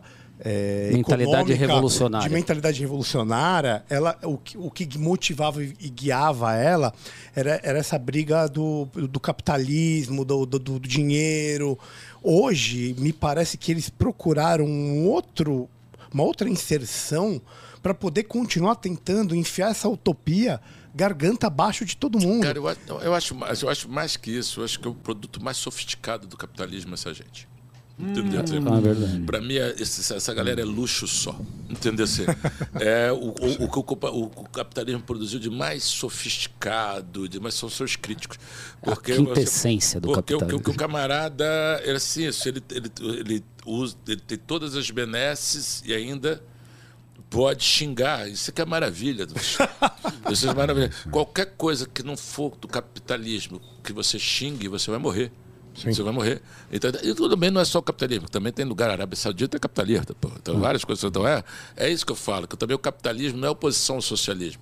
O socialismo é uma construção acadêmica à vida das pessoas. O capitalismo da Arábia Saudita não tem nada a ver com o da Noruega, do Uruguai, da Nigéria, do Brasil. O socialismo é parecido em quase todos os lugares, porque ele é uma ideia, ele não é uma vida. Ele é um plano, ele não é uma- o, o dia a dia.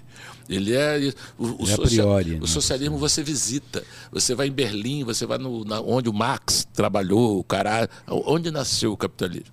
Foi o quê? Na caverna? Foi com o mercantilismo? Foi no. aon- Aonde? Qual a data fundadora? Existe. O capitalismo Teoria de não é- gabinete, o teoria de tá- gabinete. é? Não é, não é Por isso a melhor só- forma que existe, é a única. Por isso que eu acho que a gente não tem que gabinetar. Eu acho que a gente tem que trazer a crítica para a vida, para o dia a dia. É a questão do imposto, é a questão de, num nessa latitude, que tudo que vem com a palavra público ou não virá, ou será uma merda, ou é corrupto, e a pobreza já pagou por isso. Entendeu? A gente só está reclamando, a galera está morrendo. Porque o camarada pagou por saúde, pagou por, edu- por educação, pagou por transporte, pagou não sei o quê, e não terá. A gente paga, a gente compra carro, a gente paga plano de saúde, a gente paga segurança da rua, mas a pobreza brasileira, que é arrecadada nessa violência e não recebe porra nenhuma de volta, é que ela não é nem. A pessoa não consegue nem traduzir o- a causa disso, porque a causa disso não é demanda de ninguém. A gente vê agora, tanto o Bolsonaro quanto o Lula, ou, ou quem os- eles representam, porra, são totalmente estatizantes. assim. O Bolsonaro não, não- não privatizou uma pia. Sabe qual que é a vontade de fazer com eles? Vontade de dar porrada. É, por aí. Essa aqui é a vontade, irmão. É de dar porrada nesses Cara, caras, velho. cara, na Polônia teve um negócio sensacional que caiu um avião com todo mundo dentro. Pesquisem, entendeu? Ah, é, pesquisa. Eu, eu, eu, eu, eu torço pela tragédia. Eu torço pela- Mas uma coisa assim, mais meio bíblica. assim. É, sim. Mas tem, é, tem que ter pirotecnia, né? Nada Não, pouca não, bosta. não. Assim, é mesmo. Ah, assim, um negócio. Cara, É, a gente tava brincando outro dia. Revolucionário. Não fala revolucionário também, nem tanto, nem tanto. Outro dia a gente tava brincando que era o índice de atropelabilidade, né? O quanto o cara é atropelável, né? Você vê uma declaração do cara, esse cara é bem atropelável, né, velho? Dá pra, dá pra passar por cima. Deixa eu te perguntar uma coisa. É, é, já que a gente foi para esse lado político específico. Infelizmente. Ah, vai acabar. É a ver, a vida é política, tamo aí. É, é, até onde você acha que o Estado tem um, uma- um papel. Você se diz libertário? Não sei, a gente nem quer colocar rótulo, a gente falou disso aqui, isso não é importante. Mas até onde você acha que o Estado tem um papel? Já que a gente estava até falando lá fora de milícia e, e das coisas. Como as coisas acontecem na Vamos. prática, que é o que você está falando, até onde você acha que o Estado pode ir ali? Que- Até lá. porque o que une todos esses capitalismos de todos esses países que ele falou aí é a liberdade individual, É. né? Ou, de- ou também difere, né? Tanto onde você tem a liberdade, na Arábia Saudita você não tem liberdade Sim, individual, do outro na Noruega você tem, assim, imagina, e é altamente tributada, não sei o quê. O que eu, assim, é, cara, vamos lá. O, é, o, o- o papel do Estado tem dois jeitos, né? Um no, em tese e outro aqui. Aqui. Né? Em tese, eu sempre brinco com isso, todo mundo, ah, você é liberal, não sei o quê, babá, que é um palavrão no Brasil, é quase como ser filha da puta, escravocrata, caralho. Ah, não sei o quê, babá, babá. Eu, eu falei assim, ah, então você é contra o Estado? Eu falei, cara, eu, ao contrário, eu gosto tanto do Estado que eu queria que o Brasil tivesse um. Entendeu? A gente, meu, a gente não tem. Eu, eu, por exemplo, eu passei em 2013 três meses em Londres. Aí todo mundo fala, pô, tá bom, bom, pô, vida boa, é rico pra caralho. Cara, eu passei três meses em Londres, pô, só andei de ônibus, andei de metrô, só fui ao museu de graça.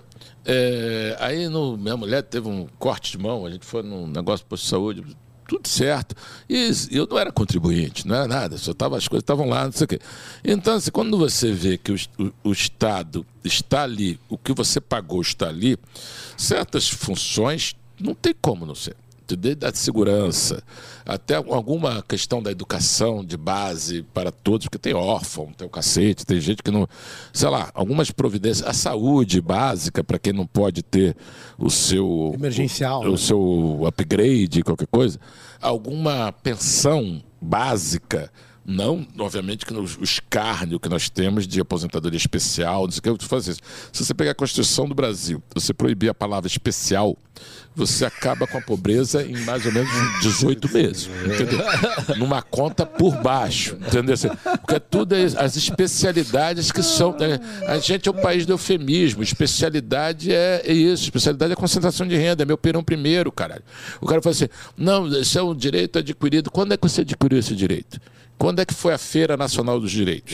Me Qual, fala. qual- qual foi o sorteio do- do- do- do- dos direitos? Porque só você tem direito. Porque você é aristocrata, velho.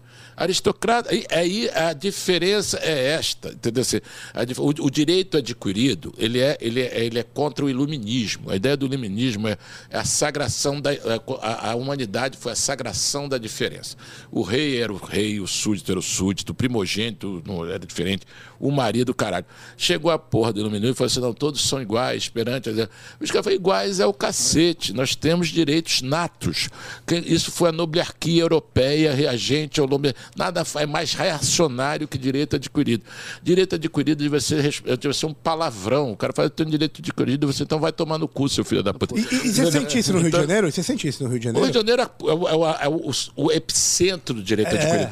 Porque o, o Rio de Janeiro, como estamos conversando, o Rio de Janeiro é um, um caso tão particular. Primeiro, o Rio de Janeiro não é para ter peninha, não, mas a gente tem uma coisa assim. A gente tem um fato que nunca aconteceu na história da humanidade, que é a mudança da burocracia da matriz para uma colônia. E assim, num movimento que Napoleão Bonaparte fez, vieram 30 mil pessoas para o Rio de Janeiro, todo mundo ganhou cargo. Quando o dono João foi embora, todo mundo que tinha cargo ficou. Você chega assim e fala assim: quantos desembargadores tem no Brasil? Só tem desembargador no Brasil. O que, que desembargador desembarga? O que, que faz? Que porra é essa? Que porra é, essa? Que porra que Aí você, faz? o desembargador tem motorista. No Brasil, motorista e desembargador tem motorista. Entendeu? Assim, Então você tem. Aí o cara tem auxiliar disso, auxílio aquilo, auxílio caralho, não sei o quê. Aí quando você soma isso tudo, isso é o quê? Transferência de recursos, de quem não tem para quem tem. Então, quando você não, nem numa pandemia você consegue arranhar isso, fudeu, velho. É só o meteoro. Porque você, como, você, os caras não conseguiram perder casca. Zero, zero. Zero, zero. Todo mundo se fudeu. Deu, mas você, zero. Não, você tem, isso, repito, o Supremo o STF proibiu por 7 a 4 uma votação de qualquer município está cortar benefício de não, benefício é, é eufemismo. Benefício, com todo respeito, de cu é rola. Da casa do caralho. E É ele isso, proibiu entendeu? o Estado de tomar decisão para poder administrar a crise sanitária.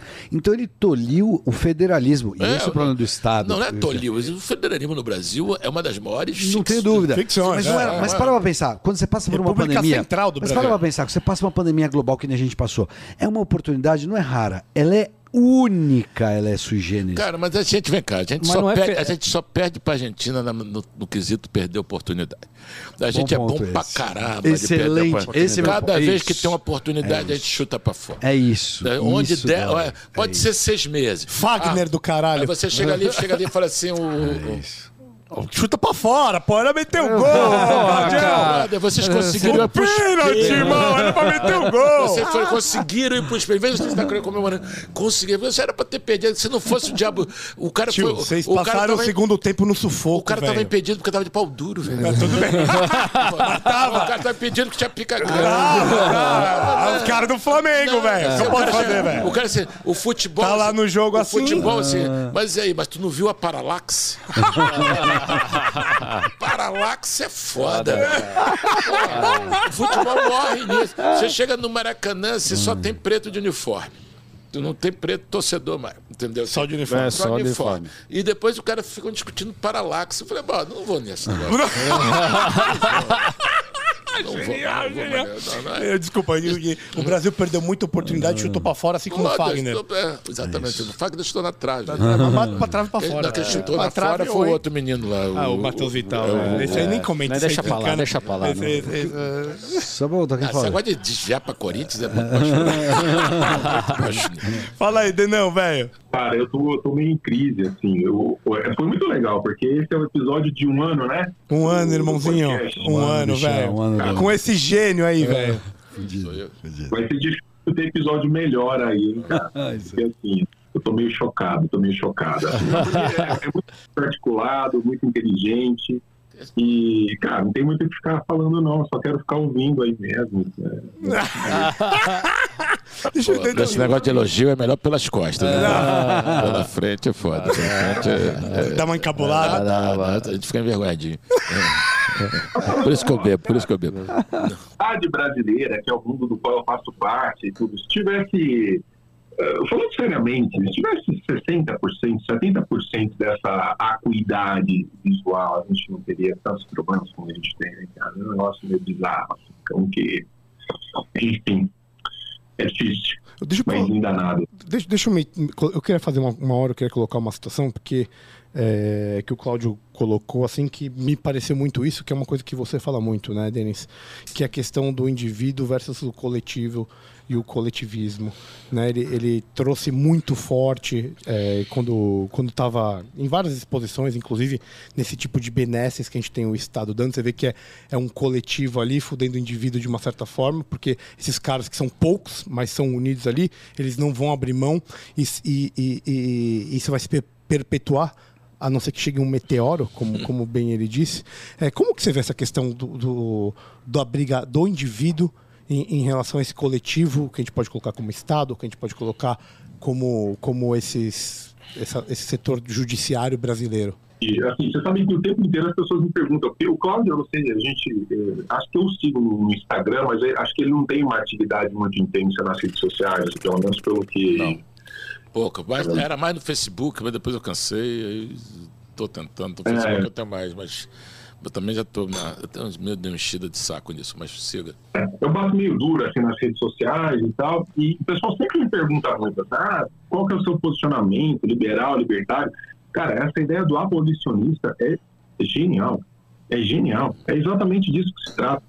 É, mas eu, eu fico por entender, eu acho que essa é a minha grande crise, eu fico por entender eh, como é que as pessoas se submetem a um grau superior de vassalagem, como a gente tem no Brasil hoje, é, e a gente está falando aqui, enquanto a gente está fazendo esse bate-papo, tem aquela conversa é, do fenômeno tiroteio do, do Roberto Jefferson lá, e eu estou vendo uma série de libertários, de liberais defendendo, dizendo que não é aquilo mesmo. Há, sim, uma.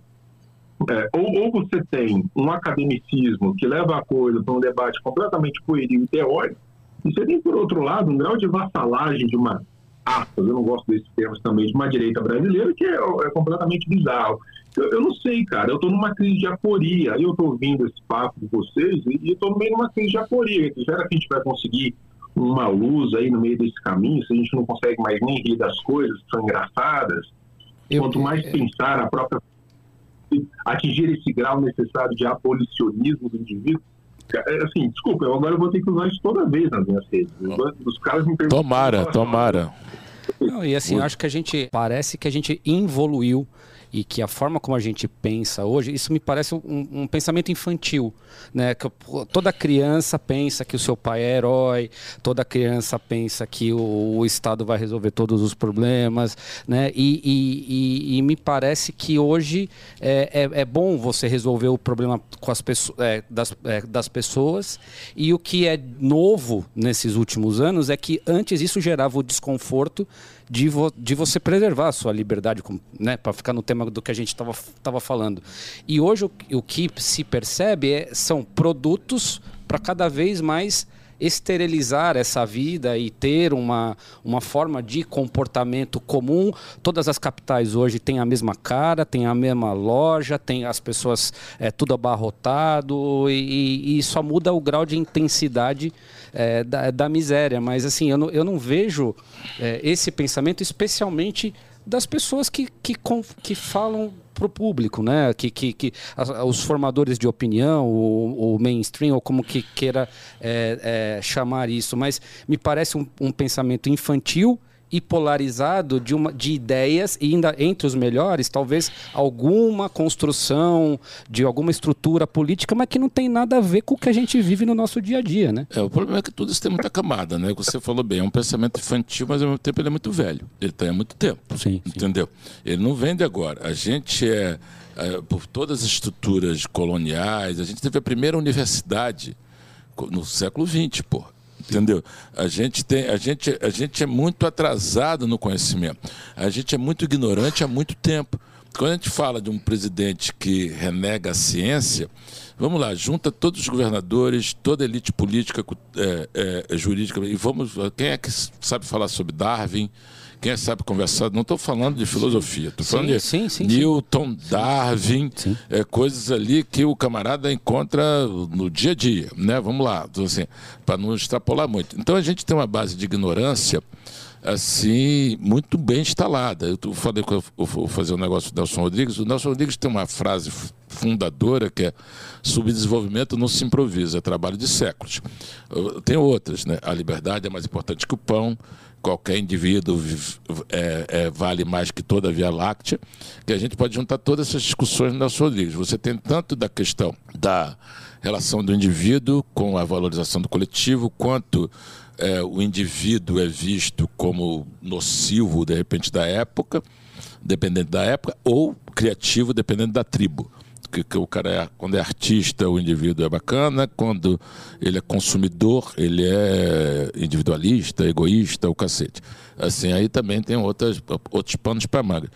Quanto à questão que você está falando agora do, não, de tudo ter essa meia cara de, de meio de plástico, né? De é, eu, eu, assim, eu acho que a gente tem, assim, na, nas nossas, na nossa realidade, na nossa contemporaneidade, é, coisas que vêm de muito tempo, por isso que eu acho que é um comportamento infantil é, histórico.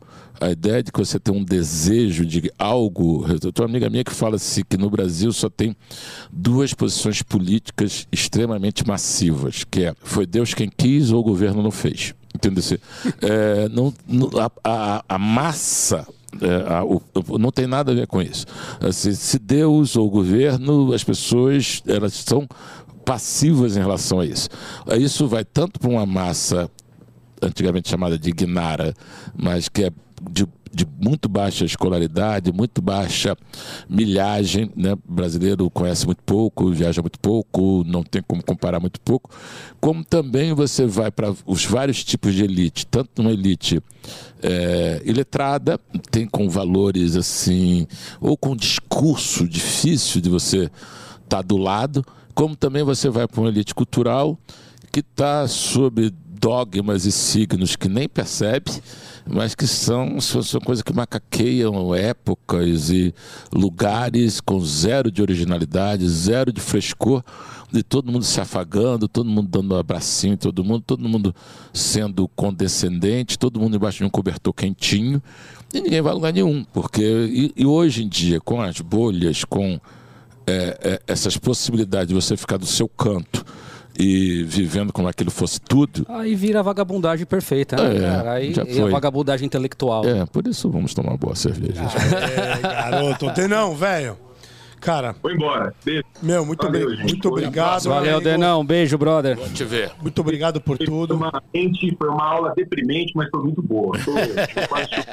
Porra, é foda, pô. Valeu, Denão. Fica com Deus, irmão. Até Valeu. daqui a duas semanas, velho. Mas o, o, o, o problema de hoje em dia é isso, que é difícil você conversar, você arrumar uma boa conversa. Toda vez que você vai num lugar, tu fica com medo de conversar, tu, pô, sei lá, eu já tenho a tendência de falar muito, então, a tendência não, uma natureza. E, e- e aí você fica se policiando. E quando você vai falar num nível que é muito raro, como aqui, que você consiga conversar, sei lá, porra, não precisa ser lá em duas camadas, mas já tá, sim. já tá bom pra caramba, você acaba caindo num pessimismo. Você acaba caindo numa coisa que é difícil, porque todo mundo Um pergunta. assim- ceticismo, todo né? mundo pergunta assim, e aí? E aí? Primeiro que o aí, sei lá. Sei lá, caralho. Sei lá. E segundo, caramba, a gente, né? De novo, é trabalho de séculos. Não é. Ah, não, é só. Cara, e aí dobra a direita segue frente, pronto. Entendeu? Faz o retorno na rotatória. Sei lá o Não que, que é seja isso. simplista assim, né? Entendeu? É. Cara, eu não quero tomar decisão sobre a minha vida, né? Essa a gente tava falando Então deixa isso que eu agora. tomo. É, é. Va- Faça isso. É, exato. É isso. Vai é pra lá. É, vai pra lá. É isso. é. Eu não quero tomar. de- Você quer que eu decida sobre a sua, Não, cara? sobre o- Vai se fuder. Não, sobre o país, Por que você me odeia tanto que eu É. tenho que decidir sobre a minha e a sua, Não, cara? não, mais do que a minha, a sua, mais sobre a tal da sociedade, o país. É, assim, é isso, assim, eu acho que tem uma coisa, assim, é óbvio que a gente tem exercícios é, que são gostosos, que são educativos, que são. Chama sexo, né? Não, também, mas É, aqui estou esse falando, é- mas mesmo esse aqui que a gente vai trocando, Sim, sim, sim. cognitividade, conversa, isso, é- isso é legal, isso é ótimo. Mas é óbvio, assim, como é que se propaga? Como é que você. Não, isso não, não tem como. A gente tem, cara, a gente tem uma base. A gente tem assim, cerca, eu vi os dados, tem um livro que é maravilhoso, que é o que, que o Brasil quer ser quando crescer, é antigo, do Gustavo Iosp, que é sobre a, a crise da educação no Brasil, sobre dados objetivos e não sobre discurseba de Perfeito. ah, não sei o Teoria quê, blá, blá, blá. Aí você vai vendo assim, tantos, é, são dados, assim, o cara fala assim, não me lembro a porcentagem, mas chuta. Assim, 70 e tantos por cento do, do professorado brasileiro dá aula sobre o que não sabe. Estou falando na- no ensino básico e médio, que não tem especialização. Você leva-se mais tempo para alfabetizar. Você, em quatro anos, você alfabetiza 60% dos alunos. Pelo que eu lembro, a Argentina alfabetiza em um ano. Estou falando assim, você está disputando com Argentina, Chile, disputando não, perdendo. Perdendo, velho. Argentina, Chile, Uruguai, já está quase perdendo para a Colômbia, onde não tem nenhum professor milionário. Não é questão de, ah, professor mal pago, não é que o professor tenha que ser mal pago, pelo amor de Deus. Não é isso. Mas não é isto, entendeu? Então você tem várias coisas que, na verdade, nós somos também muito reféns do estado do bem-estar sindical. Entendeu? Entendeu? Sim. Então, então, esse bem-estar sindical é, é, atrapalha muita coisa para o tal do bem-estar social. Porque é o meu pirão primeiro, aonde vai, já que os seus recursos são escassos, e para essa galera os recursos não podem ser escassos. O que é impossível. Aí, aí acabou. Acabou aí. Aí você, aí você tem problemas complicados, além da história que você carrega. A aritmética é mortal, a aritmética não aceita desaforo. Então você tem assim. Foda-se o que você acha dela. É, exatamente. A aritmética quer que você se Não é foda. questão de opinião. Então né? você vai chegar, você joga, não, cara, você, você arregaça a aritmética. Você estupra a aritmética. Dane-se a aritmética. Quem é que vai pagar? Afromatemática. Quem vai pagar? É a, fu- a futura geração, você mesmo daqui a cinco anos, ou talvez seus filhos. Mas virá, velho. Não vai virar. Não é à toa, tá aí, a Argentina foi não sei o que, economia do mundo tá aí. A, Argentina elege um peronista de 4 em 4 anos a 60 anos. Entendeu? Isso tem um preço. entendeu? E é o custo também da tal da sociedade politizada, que também leva cada vez mais a ideia de que o Estado tem que fazer tudo pelas pessoas, enquanto o Estado tem que ser funcionário das pessoas. O Estado não pode ser patrão, o Estado não pode ser pai, o Estado não pode ser o, o, o- o ideólogo, o Estado é para ser funcional, é para ser funcionário. E, e olhe lá, entendeu? Porque ele não funciona tão bem assim. Porque ele não funciona tão bem assim. Por quê? Porque ele fica gordo, ele não tem é, mecanismo de produtividade. Porque o ele- incentivo dele é péssimo. ele não tem competição. Entendeu? Quando ele é monopolista em coisas que ele não consegue fazer, o Estado consegue ter monopólios do que não faz. Entendeu? Não deixa ninguém. A SEDAI no Rio de Janeiro era sensacional, porque a SEDAI Voou bueiro na cabeça da de galera. todo mundo. Não sei quantos anos com monopólio, não conseguiu atender mais do que 40% da população e tinha um monopólio. Tinha um monopólio aonde não ia. Entendeu? Aonde não fazia era monopólio também. Então, pelo amor de Deus. né? Apitava o perigo de gol. É, exatamente. Deixa eu te perguntar uma coisa aí. Eu pergunto pra, pra todo A carioca. pergunta quem era viado na Globo. que era- quem comia quem. Nós vamos chegar lá. Fulano era viado. Quem comia... É verdade. Deu cu, deu, cu. É verdade que o Queima, Biel pegou queima. a mulher do Ronaldinho. Ah, como é? Ele compulsionou? É, esse que é, esse que o povo quer saber. É isso que o povo gosta. É isso que o povo quer saber. Aí nega foi, foi, eu tô brincando. Hein? Eu, claro. Cara, você acha que eu vou mentir pelos outros? Pergunta do público Eu vou aqui. mentir pra mim. Eu quero me dar bem nessa Eu vou, porra. vai lá, fala, tira, Se é pra mentir, eu, pô. Eu, mas isso eu falo pra ela. Sempre falo assim, ah, todo mundo que pergunta, eu digo que fui eu, porque eu não vou mentir pelos outros. Eu não minto nem a pau. Eu vou Não mentir vai pra mentir nem mim. a pelos pau. Não vai mentir pelos outros, vai mentir só por exemplo. É, óbvio. Cara, assim, uma pergunta de. Hum. Porque você vi- vive, vive no Rio e a tua é, isso, é, e isso é muito legal quando a gente conversa com, com um carioca. é, e isso é. assim. Esta naturalidade e essa espontaneidade. Estou falando de cultura mesmo, né? Esse, é, e que isso que a Globo tentou exportar para o resto do Brasil na década de 80, 90, que é esse, modo, esse modo de ser do, do, do carioca, né? É, eu- por exemplo, Jubilula, Jubilula. Eu comprei Jubilula no D0. Foi a primeira vez. Eu tinha entrado em mim uma brisa A carioca. não vantagem, a vantagem que o, o Juba perdeu a Juba. que, que nem nós. É, é, O Lula só perdeu o dedo. é, é. Por enquanto. Por enquanto. tinha essa pegada é, cultural, mas descontraída. Então quem falava isso não, é, não sou eu. Bruno Tolentino, por exemplo, falava isso e, e São Paulo tinha uma puta de uma inveja dessa, dessa. O São Paulo sempre, pelo menos isso é o que se fala até a década de 60, 70, me corrija se eu estiver errado, que o São Paulo era o wannabe e o Rio de Janeiro é onde estava instalado tô- a, a coisa. A sua conta está correta, isso está fazendo 50 anos. Entendeu? Então muita coisa mudou aí. Vamos lá. É, primeiro que o a força do mercado. É, o Rio de Janeiro não dita coisas há muito tempo, porque eu também, não na, na proporção, porque São Paulo também dita. Ba- só vai na balada. Balada era um negócio que só tinha em São Paulo, hoje é no Brasil todo. Entendeu? assim? Então várias coisas, de- desde o, porque da Bolsa de Valores que mudou para cá, todas as, agências, todas as agências de publicidade, só que, embora a agência de publicidade também mudou, já não é mais a mesma coisa, é, São Paulo, eu brinco com isso, São Paulo não é a melhor cidade do Brasil, é a única. A gente, a gente, tem, a gente tem uma, uma, uma coisa ali de. Obviamente, São Paulo também tem. Não, lá, não, não, é. o Rio, de- em cada viaduto tem um Haiti. é, é, você tem isso tudo que não deixa de ser Brasil. Não estou falando disso.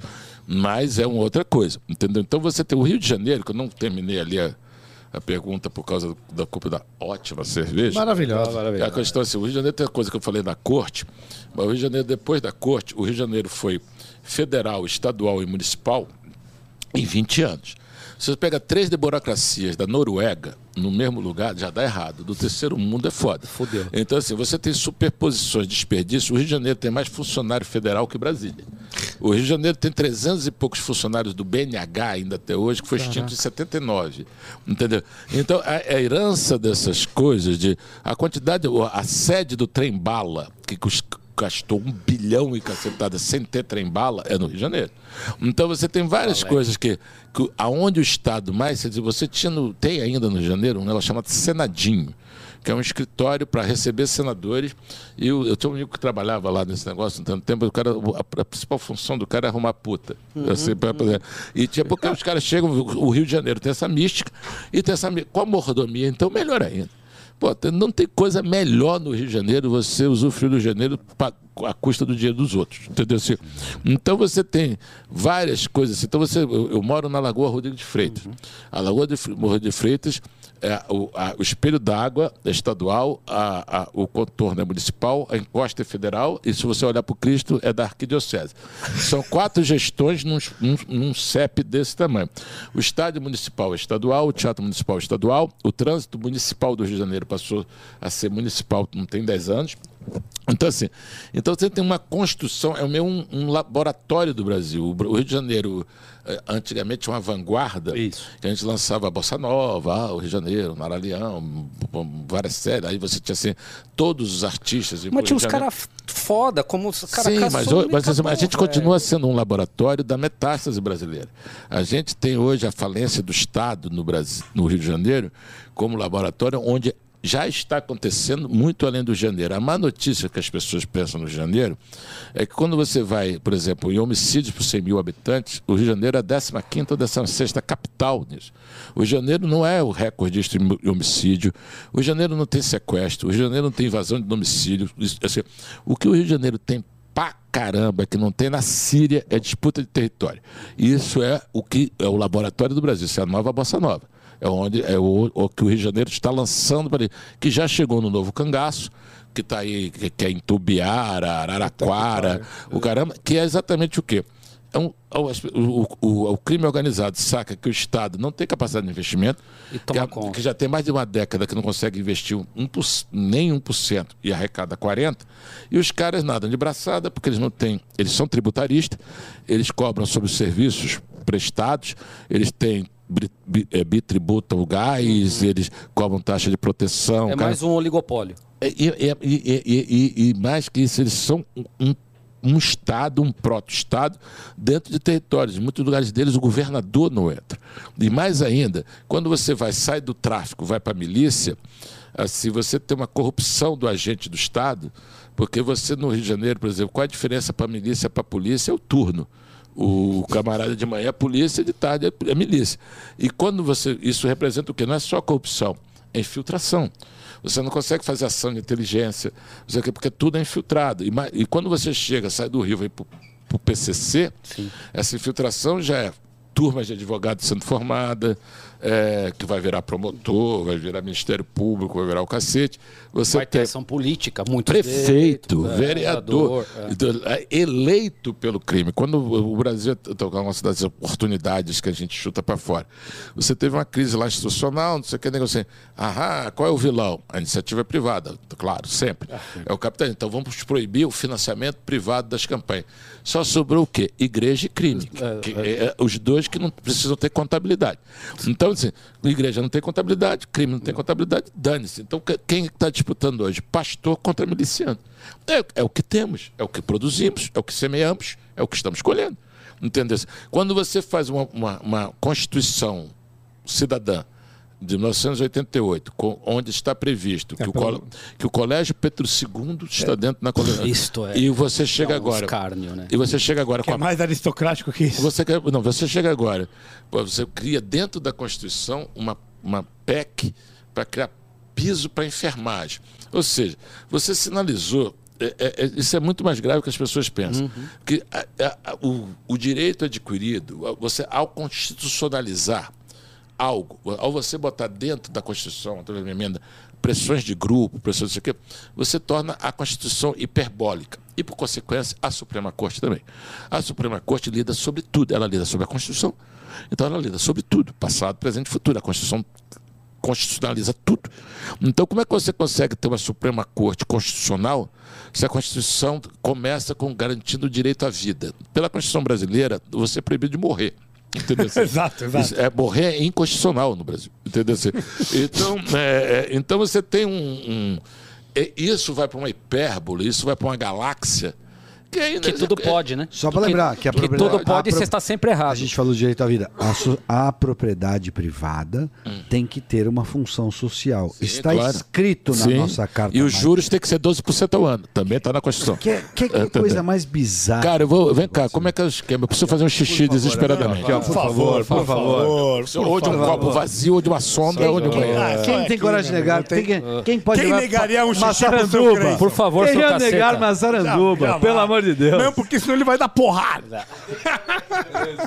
Não, cara, mas. O, o- o- uma coisa que, que ele tava falando que me veio na cabeça foi o seguinte: Jesus, é, como a Constituição ela é tão abrangente e tão grande, ela me lembra o intestino do ponto de vista de absorção. e aí você tem. Ele quer saber o resultado, Imagina o resultado parasita no intestino. Quando você tem uma Constituição. Vai crescer, né? Não, se tudo, A der certo, se tudo der certo, Você deu po- merda. Pode, se tudo pode der certo. chupinhar de tudo quanto é lado, porque tudo tem que estar ali, tudo tá escrito, está descrito, tudo dá possibilidade, velho. Então, com uma constituição dessa, meu amigo, é muito fácil se criar parasitas no país. Por isso que o que a gente tem que bater é no incentivo, na minha opinião. Enquanto o incentivo for esse tipo de incentivo estatal, né, que dá benesses desse ponto, você não vai conseguir melhorar a sociedade a longo prazo. Você pode resolver um problema aqui, um problema ali, que tem que ser resolvido, não vão virar as costas e falar foda-se pra favela, que nem gente já ouviu. Mas assim, mas cara, é Se como, não como mudar é, como é que é incentivo, uma não guinada? Como é que um povo guina? Como é que um povo muda a sua trajetória ideologicamente, culturalmente, comportamenta- comportamentavelmente, sei lá. O que eu tô querendo dizer é co- como é que dá essa, essa, esse vi- vira-chave, entende? Porque a gente tá falando da, da, da- da Constituição e, e certamente para os ingleses, por exemplo, a coisa mais antiga que eles têm é a Carta Magna, a Magna Carta. sim. Eu acho Ó, que é pela 1200 instabilidade, brother. Então, e é isso. Deixa eu te fazer uma pergunta. Vou, vou pegar esse gancho agora. Agora eu estou Pegando pra- preparadíssimo. Tá ponto de bala? É, ponto de bala. Existem, existem A próstata tá pessoas- grande. É. Os 40 ml tá... tá no limite. Não, a gente. É. Existem certas pessoas que falariam que um dos problemas do Brasil é que não passou por guerra. E, e, embora a gente tenha passado pela Segunda Guerra, a gente não, fato, nun- nunca de fato passou por guerra. A Guerra do Paraguai, embora existia de fato, não só faz um bom tempo, 150 anos por baixo, como também foi um spunk no sentido militar. No final, foi um espancamento no, no final das contas. É. Ruanda passou por guerra, né? Eu- Exato. Eu, acho que essas coisas assim, Isso. é, também assim, tem umas coisas meio mecanicistas.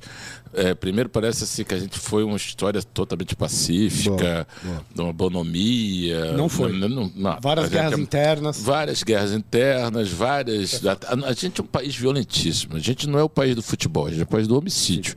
Um em cada oito homicídios do mundo são no Brasil. A gente é, a gente é da degola é, há muito tempo. Não tem cangaço, o diabo. Essa coisa do o Brasil cordial é uma coisa do Sérgio Buarque de Holanda mal interpretada pra caralho, porque o cordial dele era coisa a ver com o É, coração. cordes, é. Cor- com o coração, a emoção, não tem a ver com bondade, que é o. Ah, Brasil, tudo bem. ah, chocolate cumprimenta, né?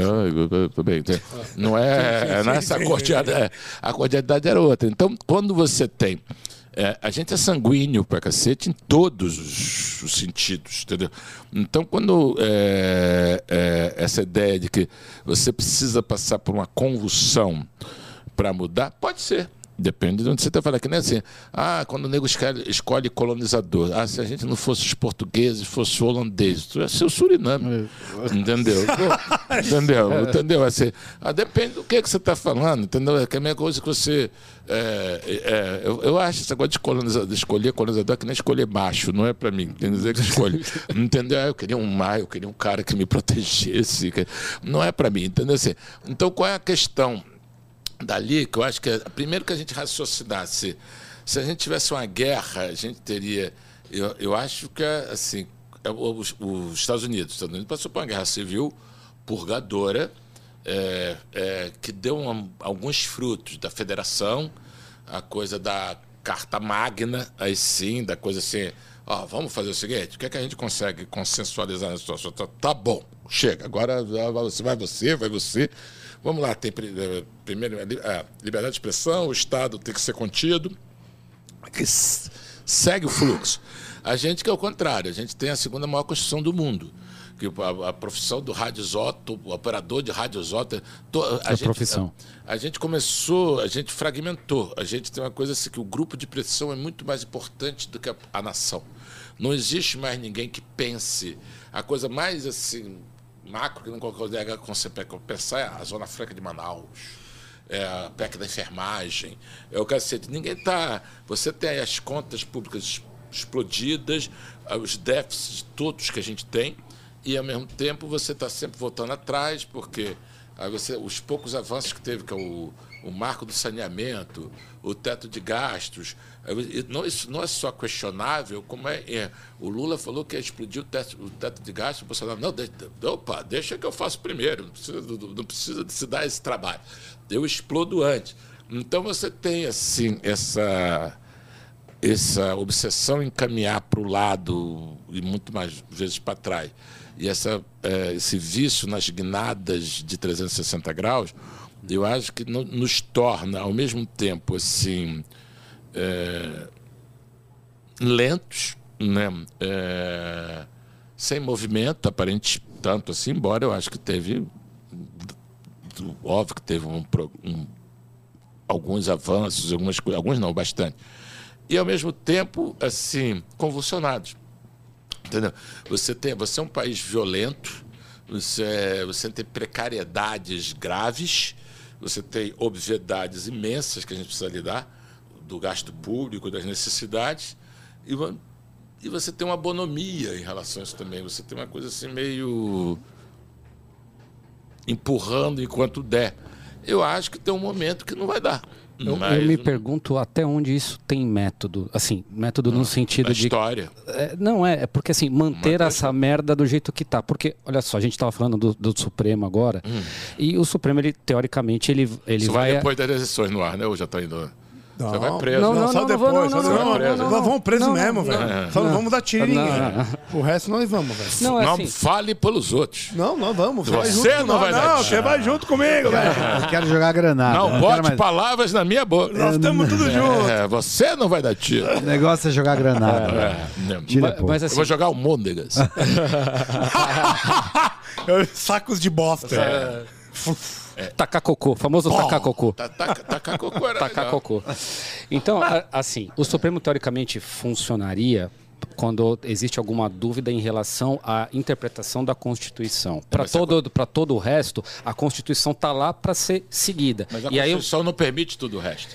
Tudo está dentro da Constituição. até onde tem método isso de você ficar questionando, questionando, questionando, para você sempre estar em função de uma judicialização, alimentando todo um processo eh, judiciário e ah, eh, de advogados? Te- Existe um, um, um- um método. Eu não acredito eh, em método. nisso? Sabe por quê? Porque método parece um pouco. Um, quase, Godfather, assim, um quase negócio- vizinho da teoria de conspiração. Eu acredito em hábito. Assim, eu acho hábito uma coisa que explica mais hábito, é, vício, inércia, história. é, Sempre tudo, assim. Tudo explica mais do que um grande pensamento. Uhum. Até porque eu acho que a gente não tem grandes pensamentos há muito tempo. A gente, tá, a gente é muito mais envolvido por mediocridade e inação do que por uma grande mente. Que eu, eu, eu me lembro assim, que todo mundo falava assim, mas a Globo era meio essa coisa. Globo. Eu, Essas coisas que meio unem o Brasil, né? Globo, Moro e Jesus Cristo. né? Então, assim, é, os dois lados odeiam a Tem- Globo, tem- odeiam o Moro e amam Jesus Cristo. Cristo. Não, os dois lados não. não a galera não Tem um lado que não ama Jesus É, Cristo, sim, mas não. é muito pouco. Ali, ali é uma galera muito pequena. É, é, Tem rel- religiosidade suficiente para se odiar uma facção ou É, outra, as mas duas. não o suficiente para se amar. Né? É, não, não, não, não. Então, Amai-vos- essa é a religião do Brasil. é assim. Amai-vos o, o outro como. não, não, não. Que- O- que é outra coisa filosófica interessante, que o Sartre fala que o inferno são os outros. No Brasil, o outro não existe. Você, você- chega, você chega numa praia no Brasil, menos coisa que a política. O camarada, eu já, vivi isso várias vezes. Eu, eu tenho uma casa no sul da Bahia, que era uma, era uma praia calma, saiu até o advento do, da JBL, da caixinha de, de Bluetooth. O cara bota um som do seu lado, ele não quer te sacanear. Ele não te viu. Você não está nem aí. Você não existe. É, você não existe, ele não percebeu você. Eu tento, eu, eu, eu sei, porque eu, te- eu faço essa interlocução que eu estou lá embaixo do meu, da, da minha amendoeira, o camarada vem com aquela. cus- Eu, falo, e ninguém ouve alto coisas que você gosta, né? Assim, mas independente de gostar, eu não queria, queria ouvir o vento, queria ouvir o mar, o cacete. Aí você chega assim, pô, meu irmão, é o seguinte, nada contra você ouvir sua música. Posso eu não ouvir? Aí o cara disse assim, tem uma resposta que é bacana. A praia é sua? Eu falei assim, claro que não. Se fosse minha, eu jogava um cachorro em cima de você. Te um- Não Já estava resolvido. Se fosse minha, estava é, resolvido. é. Você já tava fora pegava, daqui. Pegava o fuzil do Roberto Jefferson. assim, aí outra coisa, cara fala assim, a praia é pública, né? Assim, assim, por isso mesmo, entendeu? Por isso mesmo. É exatamente por isso, Assim, filho. Por ser pública que é de todo mundo, não é sua. É. Então, assim, assim, e que eu teve uma vez que eu estava lá, que não, nesse, na minha, na minha person, na minha não, da galera lá da, da, da onde eu vou no sul Sim. da Bahia, aí chegou uma galera de quadriciclo, não sei o que, outra coisa, aí chegou um, funcionário, ele chegou, não sabe é, que a gente pede para não andar com carro, motor aqui que tem criança, na faixa de areia, não sei o que, aí chegou uma, uma senhora assim, falou assim, meu filho, eu sou advogada. A praia é pública, eu faço o que eu quiser. Aí eu levantei assim, só curiosidade, qual foi a faculdade? É Porque a senhora falou alto, eu ouvi e eu fiquei curioso. Qual foi a faculdade? Porque a, a esfera pública, a senhora pode muito menos do que na privada. Eu vou, vou dar, um, vou dar um exemplo à senhora. O Se a público senhora é só fizer- que você for autorizado. se a senhora fizer cocô na sua sala, a senhora é porca. Aqui não pode. Se a senhora trepar na sua sala, o problema é seu, aqui não pode. Então, no, público não é quando você faz o que quiser. No público é o lugar do consenso. Assim, por isso que eu quero saber qual foi a faculdade. Entendeu? Onde foi que você aprendeu Aprendeu isso? Onde é que você É, aprendeu aprendeu isso? Entendeu? Porque a pessoa, além de falar, pode- a pessoa pode falar mal bobagem que queira, mas começando que eu sou advogado, eu já fiquei curioso. É, é, eu não sou advogado e sei que ela está errada. Então, Mas você é, vê, uma ideia bem. Foi no Rio de Janeiro isso? na Bahia, Na sou da Bahia. Ah, Bahia. foi na Bahia, então esquece o que eu ia falar. Mas o que queria. o- Cara, Bahia e Rio de Janeiro é a mesma coisa. As duas foram capital do Brasil. Boa, as, é. duas, as duas são a mesma coisa. Mas uma ideia aristocrática que eu fiz direito. É então eu- eu isso. tenho uma posição. Cara, vamos lá. Bra- Brasília. dizer- Eu fiz show em Brasília, do Teatro Nacional de Brasília, que ah, nos anos 90 a gente fez alguns shows lá. Primeira cena, muito engraçado, que na parte dos bastidores tinha uma cafeteria para os artistas. Nove funcionários para servir com cafezinho lá naquela. E tinha um porteiro que era carioca. E o cara tava não sei quantos anos em Brasília, e o cara falou, ah, adoro vocês, não sei o quê. O cara falou assim. E a gente foi muitas vezes a Brasília, que todo porteiro odeia Brasília, que é o negócio da carteirada. E o cara recebe uma ordem da porra do dono, ó, não- aí o cara. O Japão. É, o- é o lugar da carteirada. Todo mundo. te- você quer conhecer Brasília, conversa com o porteiro. Os caras não suportam. que os caras levam assim. Você toda sabe com quem você tá na falando, na mas, cara. é, não sabe o que está falando é dez vezes por dia. Entendeu? Então, é Essa, essa insalubridade, esse bullying, esse, é, a capital federal é. é, é- é o Brasília não, não produz um pé de alface. Só Não, não, produz não isso. produz um prego. Só produz isso. Mas- E é a maior renda per capita do Brasil. Brasil. Só isso. E o maior IDH. Versalhes. E o maior IDH. Não, mas só isso. Assim, se brasileiro não percebe isso, o quanto ele está pagando por uma burocracia improdutiva, que não traduz quase nada para ele, a não ser tutelagem e o diabo não sei o quê. Assim, se É um cego, né, cara? Se você não percebe, se a elite cultural brasileira não percebe isso, porque o brasileiro não perceber isso, tem razões históricas. Eu já acho Mas que a elite só- só- cultural Eu percebe. só, eu só queria pegar. Eu não acho que percebe, Eu não, queria, é pe- eu hábito, queria pegar. é- é burra Eu também. queria pegar esse o ponto onde acho que falta hábito, né? guerra. É isso entende? É, Heráclito, que era o grego que falava da a guerra é o pai de todas as coisas. É isso. Ah, garotinha! Pare- me parece que não a guerra. Toma essa Que não espadada. é essa guerra de sanguínea, sanguinolenta, como você muito bem colocou, mas essa guerra de ideias, no sentido de falar, enquanto o brasileiro não se dá con- der conta disso. Eu acho, você, eu acho você otimista pra caralho. Não, não, não acho. Eu Eu acho não que acho a que- guerra é de falta de ideia. Então, mas a gente- é esse, mas é esse o problema. gente suficiente com mas, ideia. é- mas o ponto era, um país que não teve guerra, esta guerra não vai pra frente. Era esse o ponto inicial. Sim, de- tá, sim, mas é esse o ponto inicial. Mas eu Esse- gente- E aí é um problema, porque a gente não tem condições de ir pra guerra. A minha pergunta foi provocadora e capciosa nesse sentido. Eu não acho, deixa eu me, me- me- eh, confessar aqui, eu, eu não acho que ainda a gente não tem capital para ir para a guerra. E esse é um problema.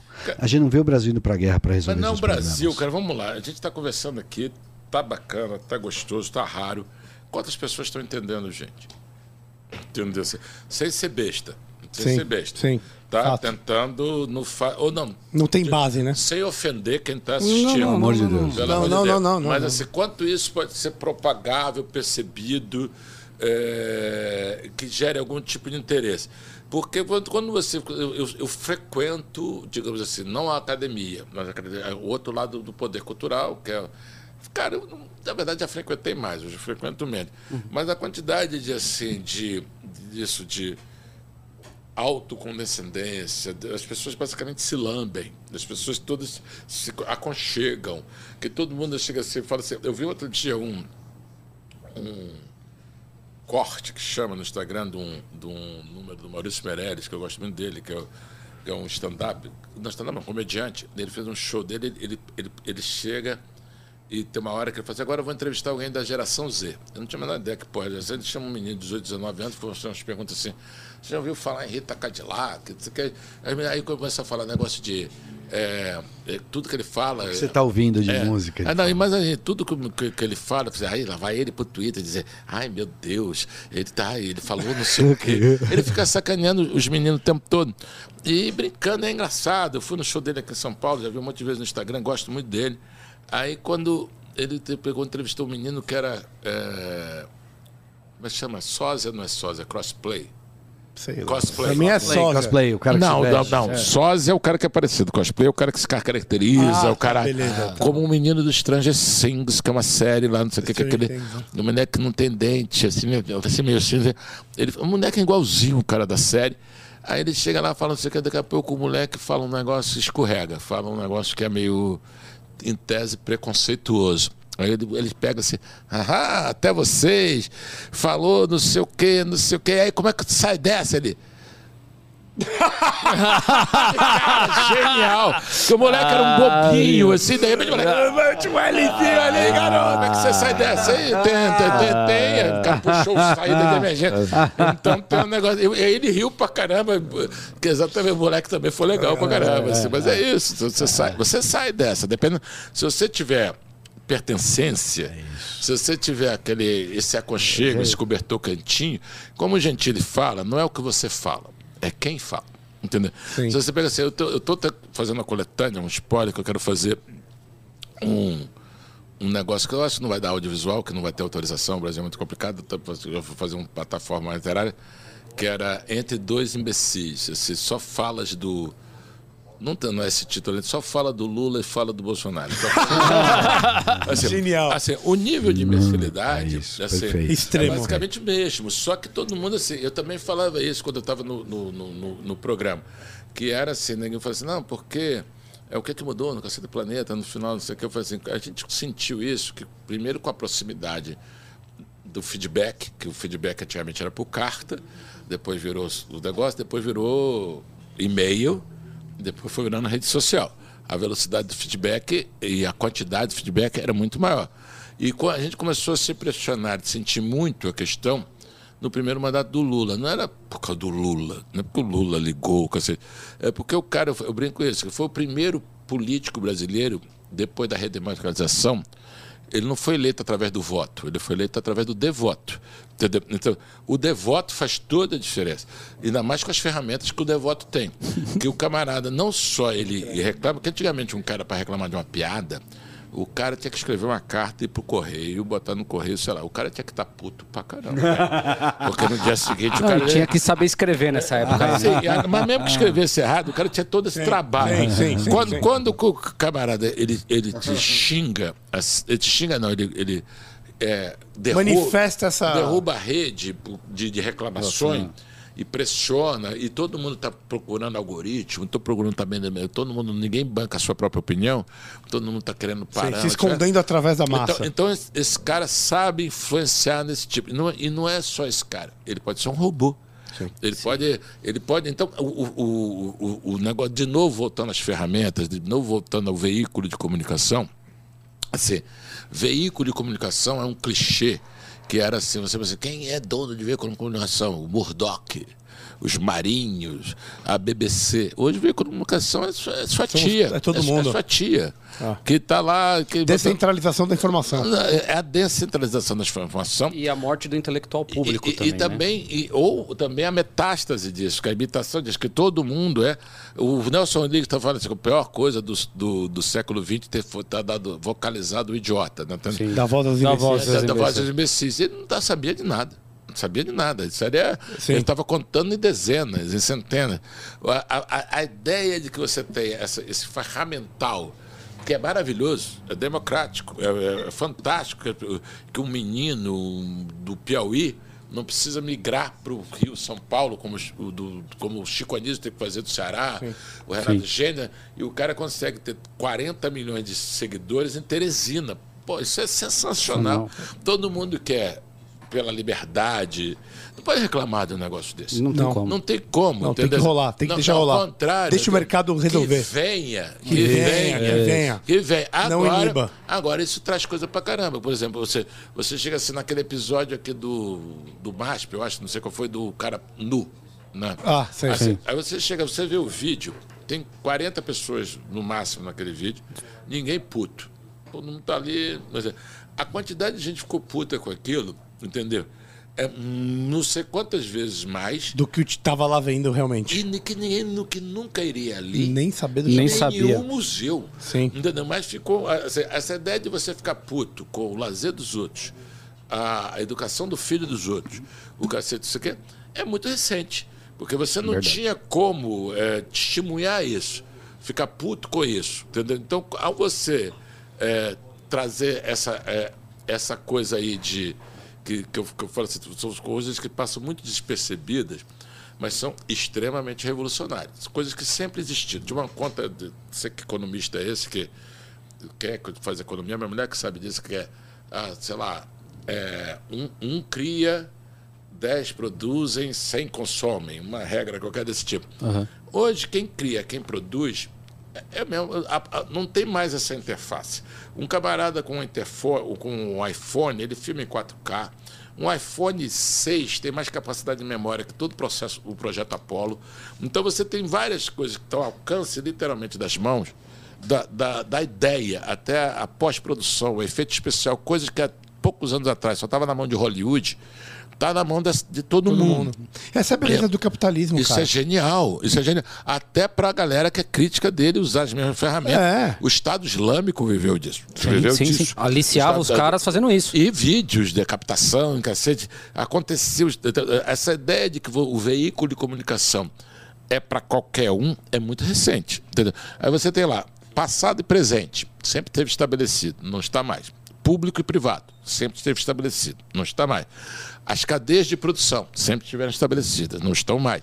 Tudo isso é muito recente. Isso tudo pode dar em muita coisa, já está dando, e vai dar em mais coisa que a gente nem A imagina. gente não sabe nem o que vai acontecer. Nem imagina. É uma era nova, né? Aí você pode morrer de medo disso, como dá. Como você também pode ficar observando isso, analisando isso. Agora, a gente tem algumas coisas assim, que são é, é, assim, interessantes. Na época de mais conectividade da humanidade, é também a época de mais fragmentação.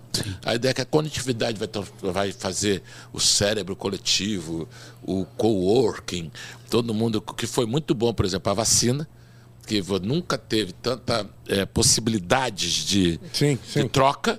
Então, numa pandemia é sensacional, mas na, no dia a dia você vai ter também consequências dessa fragmentação, das bolhas. A, a gente está só começando. Só começando, é o- a, coisa, a coisa do deepfake, daqui a três anos você não vai saber se o candidato que você votou existe. Vai É ter um muito- avatar é- dele É ali. muito pouco tempo. Você, você vai ver a campanha do cara. Você, No metaverso, né? é, é. Já tem gente né, molestada no, meta- no metaverso, processando. Tem, É mesmo? Passaram a mão na bunda no Não, metaverso? Tem dois Espaço de casos já. de- e foi de estupro e, e- e assédio no Só metaverso. podia- No metaverso. Ou seja, se a gente continuar assim, a gente tá perdido, né? Cara, eu, eu, eu acho que não, porque eu, eu acredito em Darwin pra cacete. tá, tá tendo tanta restrição que essas pessoas vão se reproduzindo cada vez menos. Isso é bom, isso é, É, bom, eu isso é bom. que de uma certa isso é bom, e a tem- longo prazo tende, a- Cara, tende a resolver. Darwin é foda, velho. Baixa preferência temporal. Darwin, Darwin é danado, velho. É danado. Infelizmente nós temos tempo. Ah. Mas eu preciso falar uma coisinha antes, que é o seguinte. Alux Investimentos, meu amigo. Não podemos esquecer, já que estamos falando de baixa preferência temporal, em poupar, em investir seu dinheiro bem, em olhar lá na frente, diferente do que esses caras estão fazendo hoje, que estão olhando só para o momento, estão enxergando a longo prazo através da prudência. A Alux Investimento faz isso, eu sou cliente pessoal. Camara e Caio aqui podem falar também. Os caras buscam desenvolver educação financeira nas pessoas, certo? Exato, exato. E quem quiser saber um pouquinho mais, www.alox com dois L's, A-L-L-U-X, investimentos.com. Só falar com o Ronaldão lá, meu brother, valeu Ronaldão. Tamo voando ali, meu amigo. Boas dicas, dei uma, sai um pouquinho da bolsa. Isso é democracia. Meu rendimento, ó, papai tá Mas feliz, não é- tá, mas- Ronaldão? Papai tá feliz, Ronaldão, vamos continuar, Mas. Além do resultado, a tal da educação financeira, que até um vídeo que viralizou, que não sei aonde, no Rio Grande do Sul, tá com voto, de, um projeto de tornar a educação financeira. Sim, eu vi isso aí. Aí a, a, a- Obrigatório, falou, não, não, não, porque não. o pobre precisa de renda. Não é de educação. É isso, é uma maravilha. Que Você coisa vê? maravilhosa. Isso é que lindo. coisa A linda. pessoa pregando contra a educação é genial. É genial. É genial. Aí por- depois você quer que dê certo. Galera, tá sensacional, mas já me levaram, levantaram É. plaquinha de 10 minutos a uns 20 minutos atrás. A culpa é A minha, gente, desculpa. dobrou, a gente dobrou a meta. Não, não, não. Que é isso, Claudião. Irmão, Claudião. Só que antes da gente terminar, a gente tem uma coisa muito legal que chama o pitch do livro. Caião, explica pro, pro Cláudio, por favor. Pô, mas de surpresa, o que que é o pitch do cara. livro? O que é Assim, o pitch do livro? O pitch do livro é o seguinte: é, é base, cada um de nós trouxe um desses livros aí, tá? Então, assim, é, já leu ou, ou que tem a ver com, com o convidado, ou que tá muito lendo, cultos, e tudo mais. A, o pr- a primeira parte é você adivinhar é, quem trouxe qual, baseado aqui na, na conversa que a gente teve. Fala, por favor, Camara. Primeiro é o Fala, Camus. fala quais são os Camus. livros, por favor. Camus, Pode ver a foda. de Vamos lá, o primeiro- Sísifo. Como é? Não, direito pro pessoal ouvir, vai. Seja um Fala. cara. Albert Camus, Porra, o eu- mito de Sísifo. Caminho pra mim é o, é o, o ser Esse é humano. top, hein? Esse aqui quem trouxe é esperto. Cara, eu não sei quem é, mas esse pra mim é o cara que. Pra mim, eu, defino o Camille como o homem que nunca errou. Assim, o, cara que, o cara que expôs os- o, a- a- o, o texto do Sartre sobre a morte do Camus mostra o caráter do Sartre e o quanto o Camus foi. É o, o Swift, eu confesso. Fala aí, qual que é esse livro aí? Singela Proposta e outros textos satíricos. Jonathan Swift. E o último. E Esse é bom também. Mary procura. Beard, Doze Césares. Cara, quem Imagens fez o de quê? poder do mundo antigo É, não, primeiro você vai escolher assim, baseado na Aí é conversa, quem mandinar, trouxe né? o que? Mandinar. Mandinar, mandinar. Trouxe o quê? Mandinar, Foda. Vamos ver. Ó, mas vou te falar uma coisa. Os caras que acertam tudo ganham prêmio no final. Pô, não vai acertar tudo nunca. velho. Isso aqui- São três textos. Jonathan Swift. Você. É... Camille. Puta, não vou acertar os três, você. Acertei. Doze César. Ah! Aí foi! Zero por cento! Errei todos? Todos. Já. É só, não tem Que como. beleza. Bom, é isso. Pensei que tinha acertado. Pô, Como que é a segunda parte, Camara? E aí agora nós faremos a venda. E aí você tem que sentir e falar qual que você compraria desses Uh, Camille. Livros. Camille. Eu sou muito fã. Eu sou muito Mas fã. calma, aí fudeu, caralho. Aí Mas tem o é. pitch, cara. Eu gosto do É. Swift, mas assim. Mas não é o melhor livro. contigo, Grazão, tô Aqui, contigo. o que Mas o caminho é foda. Não Caminho é é o é conteúdo. É a forma. É a melhor. Cala a boca, cara. Ele é o Bertrand Russell que deu certo. Nossa. É, é o Bertrand Russell que deu certo. Eu não vou cara- deixar isso incólume. Não, aqui não é o conteúdo, amigão, é a forma. A forma, então tá doido. É a venda. Tá Quem vai vendo? vender melhor, quem vai olhar nos seus olhos. Eu falei o Camille. É, cara, eu- Já, já, já decidi, eu já decidi. É o Camille, o Bertrand Russell que deu certo. O Bertrand Russell que nunca errou. O Bertrand Russell é bom pra caralho, mas o Camille é melhor. Entendeu? caminho, caminho de vida. Caminho, Eu sou Camille, Camille de vida. caminho vida vivida. Então começa o bandida. Então aí, 30 Fala de segundos. Já ga- ganha, já, Já ganhou, já ganhou. E- e é o primeiro. E o cara era gato. É Era primeiro. O cara era gato, o cara era passador obrigado. de rodo. Eu ia, eu ia abrir com essa forma. É. Muito obrigado. Se você pensar num filósofo que parece Humphrey Bogart em Casablanca, esse filósofo é Albert Camus. Esse é Albert Camus. Marroquino, perdão, argelino, Argelino. fingido que é francês, no sentido de viver na França, comandou o Jornal da Resistência, combate o Jornal da Resistência Francesa durante a ocupa- ocupação nazista. Então nós estamos lidando com um cara que não é só filósofo, como é um ah, galã de cinema, como é também o editor do Jornal Revolucionário. E escrevia pra caramba, pô. Escrevia pra caramba. O cara tem uma, o, o filósofo, bah, a coisa lá do que tinha aquela, aquele PCF, que é uma canalice do canal Partido Comunista Francês. Reunião de canalha do caralho. E, e- e aquela coisa ali de o cara sendo pressionado para se, se sovietizar. E o cara, se não é. Pô, na- hoje é mamão, velho. Naquela época, o cara foi um macho que foi. Aguentar o tranco. E, intelectualmente, não foi porque reagiu, não. O cara tinha. Defendendo os franceses sem ser francês Mas ele é que mesmo. defender francês é difícil pra caralho. E ele É, conseguiu, mas esse- isso fala muito bem dele. Ele conseguiu defender algo que era francês. Ele falou assim, era isso, ele não estava querendo ser Porque ninguém tem o comunista. imaginário de um francês que é meio no imaginário, né? É isso. Porque o francês é chauvinista pra cacete, cacete, é. provinciano Chauvin. pra cacete. É o mais. Tudo isso foi. O Tudo próprio isso Chauvin- chauvinista é o Chauvin, é, o cara que fala francês. francês. É, mas o, o francês parou de ser como homenagem a Trois, e depois só vê esse chauvinismo. aí tudo é francês, tudo é francês. Levou, né, velho? Acho que não. Então, mas eu só queria falar do Não, mito eu de não- Sísifo, para quem não sabe quem que é Sísifo. Ah, Acho boa. que vale a pena, Genial, rapidinho. Genial. Sísifo é uma coisa que todo mundo se reconhece, se entende quando entende qual que é o, o pecado e qual que é a, a punição para Sísifo. O Sísifo era um mortal muito, muito inteligente, um safo, um ladrão, um, um tipo político brasileiro. E ele conseguiu enganar de tal forma os deuses que os deuses perceberam que ele tinha sido enganado e ele resol- resolveram dar uma punição em Sísifo. E ele tinha a incumbência de toda manhã, na base de uma montanha, empurrar uma pedra, um rochedo alto até o topo daquela montanha. O que o brasileiro faz todo dia. Que é essa pegada. Exatamente. E quando chegasse lá no final e ele pudesse descansar, aquela pedra rolaria de volta para a base da montanha, de forma que no dia seguinte ele teria que começar o mesmo trabalho. E a ideia, o pecado fundamental tem que ser punido com o trabalho sem frutos. Essa é a doideira do Sísifo. Como é que você tem um trabalho da qual você não colhe frutos? Que coisa horrorosa. É o que todo mundo faz, né? É isso. Por isso que eu acho que todo mundo tem a, benção, a, a grande benção é você é, trabalhar e colher os frutos naquilo que você gosta. Naquilo, isso é uma parcela tão pequena da humanidade que você tem que dar Realmente valor. um beijo em Na quem, boca. no que for, no que for. Assim, eu, eu, eu, por exemplo, faz parte de uma, não é de uma elite é, financeira, mas de uma elite assim. Eu ganhava muito bem para um troço que eu adorava fazer. Isso é, isso é É raro. Isso é muito Isso raro. é genial. Isso é assim, isso é maior, melhor que pau grande. Embora não, Embora, você pre- pre- prefira uma outra coisa molhada. Bom, eh, então, muito bom, excelente. Gostei muito. Sísifo, a gente já falou dele, dele Mas para aqui. desse do 12 César um pouco. Não, então vou, vou, vou falar então. Ah, Qual que é a ideia aqui? Por que, que eu trouxe esse livro, né? Porque 12 César- Césares da, da Mary Bird, ela, ela quer descobrir qual que é a face do poder. O como você faz uma junção de estética com política.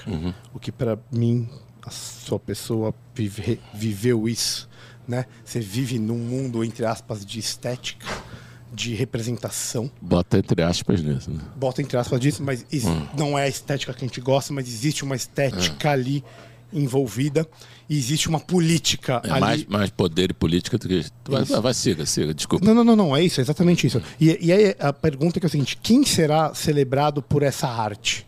E por quê? Então, você vê muito no- o- o- o- na própria representação de arte antiga, você ter os imperadores romanos sendo retratados por esses ricos e famosos influentes de uma certa forma. Hoje você tem Marighella, tá tudo certo. Não, muito pior, né? nem me fala disso, entendeu? Mas, mas por que que, por que que esses autocratas conseguiram influenciar tanto a arte? Ou seja, que até que inconscientemente você influencia a pessoa através da arte. E a autocracia e, os, do, os 12 Césares Mas a usaram- arte também não era consumo da autocracia?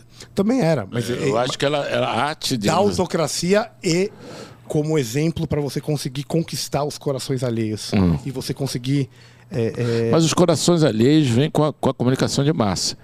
A- os corações alheios são muito recentes. Ninguém era autossustentável neles mesmos. não, né? mas, mas, mas existia, se você for ver, mesmo na Roma antiga, com, com, Shakespeare. com tudo. Com teatros, Muito antes, sim, muito sim, antes. sim. Existe uma estética É. no convencimento político. A tragédia grega Essa que também. é, é isso, É, existe uma é estética verdade. no convencimento Tem político. razão. Falei merda. Tá- tá- você tá certo. Não, e, e- tá e- certo. e- e é isso que esse livro responde. Qual que é essa Eu estética? não li, lerei. Tá aí meu pitch, meu amigo. Ah. Perdi, Não, velho. Swift eu li, Caminho eu li, Bad Bird eu não li. Tá bom. Então, tá vendo aqui? Talvez você leve esse. Você pode escolher qual que você vai ganhar no final. Esse é o pitch, porque o pitch é o seguinte: você vai escolher Você vai ganhar. Quem vendeu melhor e aí você vai levar pra casa o que vendeu? Eu, melhor. eu faço pitch, eu vou, eu esse aí eu não li, pô. Então, Ah, Outra vez, Caião. Cara, assim, ó. É, É, engra- é engraçado pra caralho, pra começar. É um. É um desculpa. Sim, sim, não, manda ver, manda ver. Não, mas é a coisa do humor, né? Que eu tô fazendo negócio, negócio. Nelson Rodrigues. Nelson Rodrigues é um puta filósofo, puta pensador, um puta investigador da alma humana. Quando você vai ler, o Nelson Rodrigues é engraçado pra caralho. A principal engraçado. coisa, você não lê um- nenhuma coisa por causa do Nelson Rodrigues sem rir. Não tem possibilidade. Eu acho que o, o, o, rap- O Caio vai mandar essa. o moço aí é a mesma coisa. Vai lá, Caião. É basicamente humorista. Cara, Jonathan Swift, assim, cara, é. Primeiro, ele era um causador, né? Ele botava fogo no parquinho e foda-se, né? Então essa era a personalidade dele, era uma personalidade, era um polêmico. Ele foi, ele se tornou e foi conhecido no século XVII como um escritor polêmico.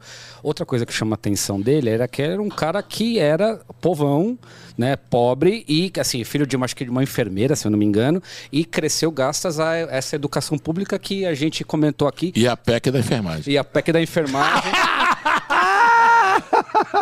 Virou um puta de um cara fudido, né? Então, assim, um puta, de, um puta de um escritor e polêmico, né? Então todo mundo conhece Swift pela história do Gulliver, né? E aqui ele tá fazendo ensaios satíricos, ou seja, ele tá numa, no século XVII, uma puta treta entre a cristandade. Então ele faz ensaios meio que metendo pau. Primeiro, tem ensaio metendo pau na cristandade, tem é, é, ensaio metendo pau entre as, o motivo das discussões e tal. Então, ele viveu tempos parecidos com o que a gente vive aqui de épocas polarizadas, só que ele tinha um, um diferencial, ele tinha a liberdade e, claro, que o talento para se expressar.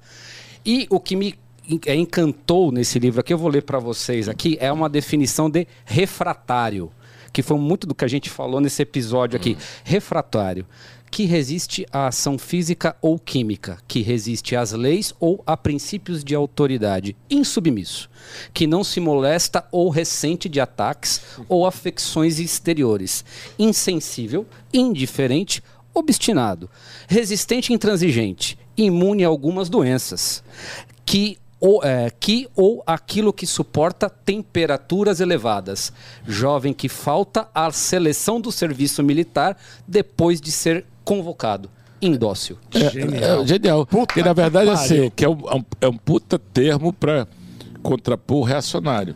Né? Que na verdade, assim, Excelente. Que é, pra mim, esse que dá no assim, assim, o reacionário eu sou velho, eu sou refratário. refratário. Refratário, entendeu? Bom Meu ponto, amigo. Excelente ponto. Pô, eu que agradeço. Qual livro você vai levar pra casa? Pô, agora eu fiquei na dúvida. Qual velho. livro você vai levar Eu só pra não vou levar o casa? Cabu, Camus porque é o único que eu li. Então, por mais que eu acho que ler Camus, cara, eu acho que eu vou levar no, a- a- a- o Swift também eu conheço, eu não conheço a Mary Beth. Eu sou. Eu sou.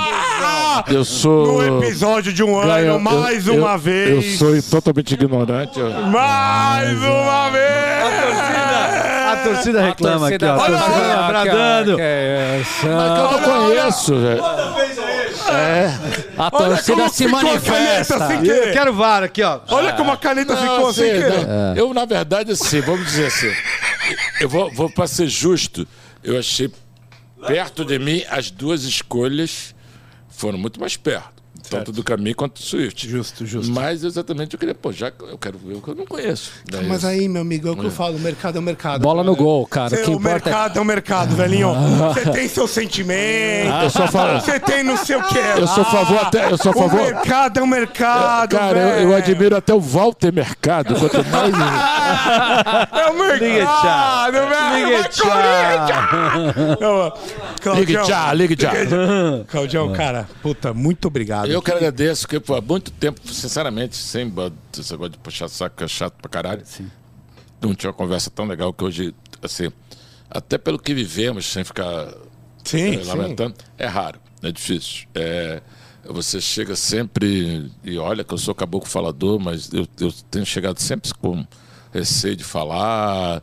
Então, só poder de falar cervejas de altíssimo Coisa maravilhosa. nível, cara, falando sério. assim, o nível da, da cervejança é foda. Mas é justo, né? É justo. Pô, não teve nenhuma ruim, então, pô, cara, quando quiser. Vou ser bem sincero, velho. eu Acho que você inspirou muito Puta Muito, merda, de, muito. de várias formas muito, a gente. eu não, eu não- muito, com certeza você é um cara que muito. recebe carinho onde você Isso. passa. Não tenho a menor dúvida que isso acontece. É, essa é a parte boa. Mas, né, mas, mas eu, Exato. eu, eu- eu queria é, externar mesmo, assim, porque eu, eu, eu tenho 39, vou fazer 39 anos, então eu cresci te vendo aí, vendo, vendo caceta. Sim. O, na época. Cara, tu podia ser meu filho, velho. Puta que pariu, caralho.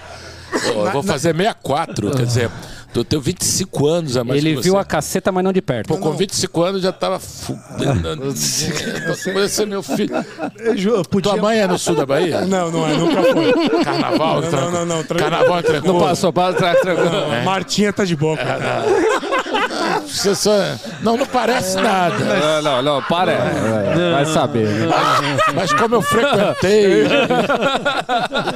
Não, cara, mas. O... Cara, 39, porra, cara, tá no... vocês são novos pra caralho. eu, mundo é isso. eu sou mais novinho. que- 4-3, a mesma coisa. Tamo sou- Mas o que, o o que eu queria dizer é o seguinte, cara, eu, é, eu ri muito.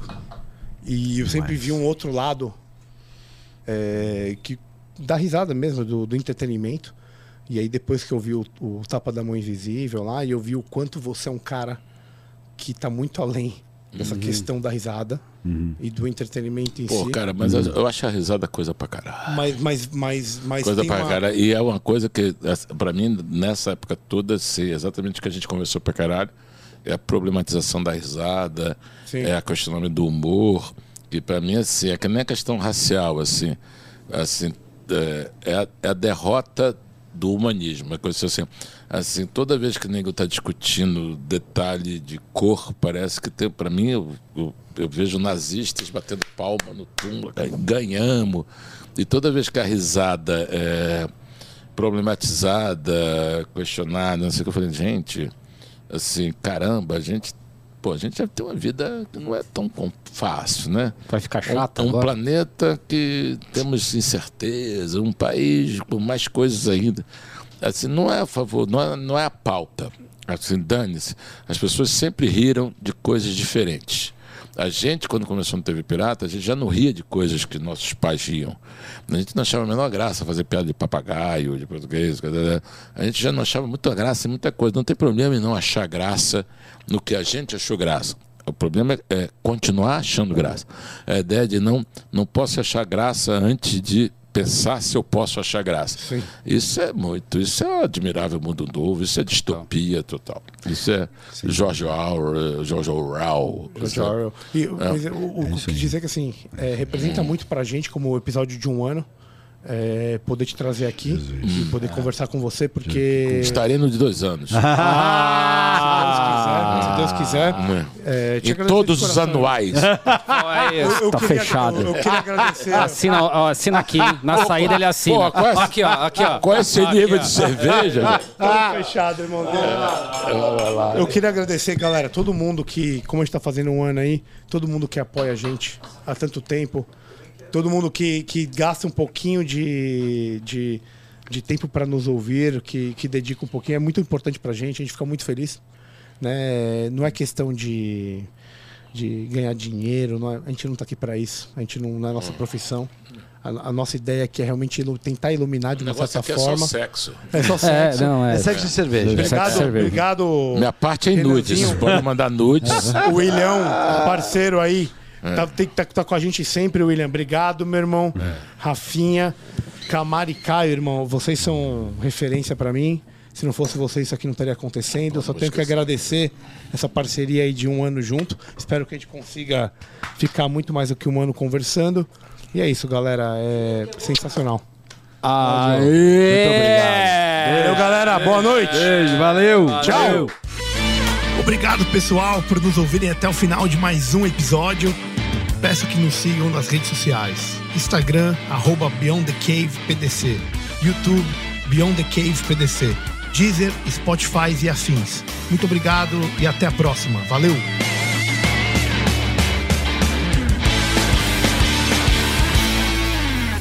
Uma produção, voz e conteúdo.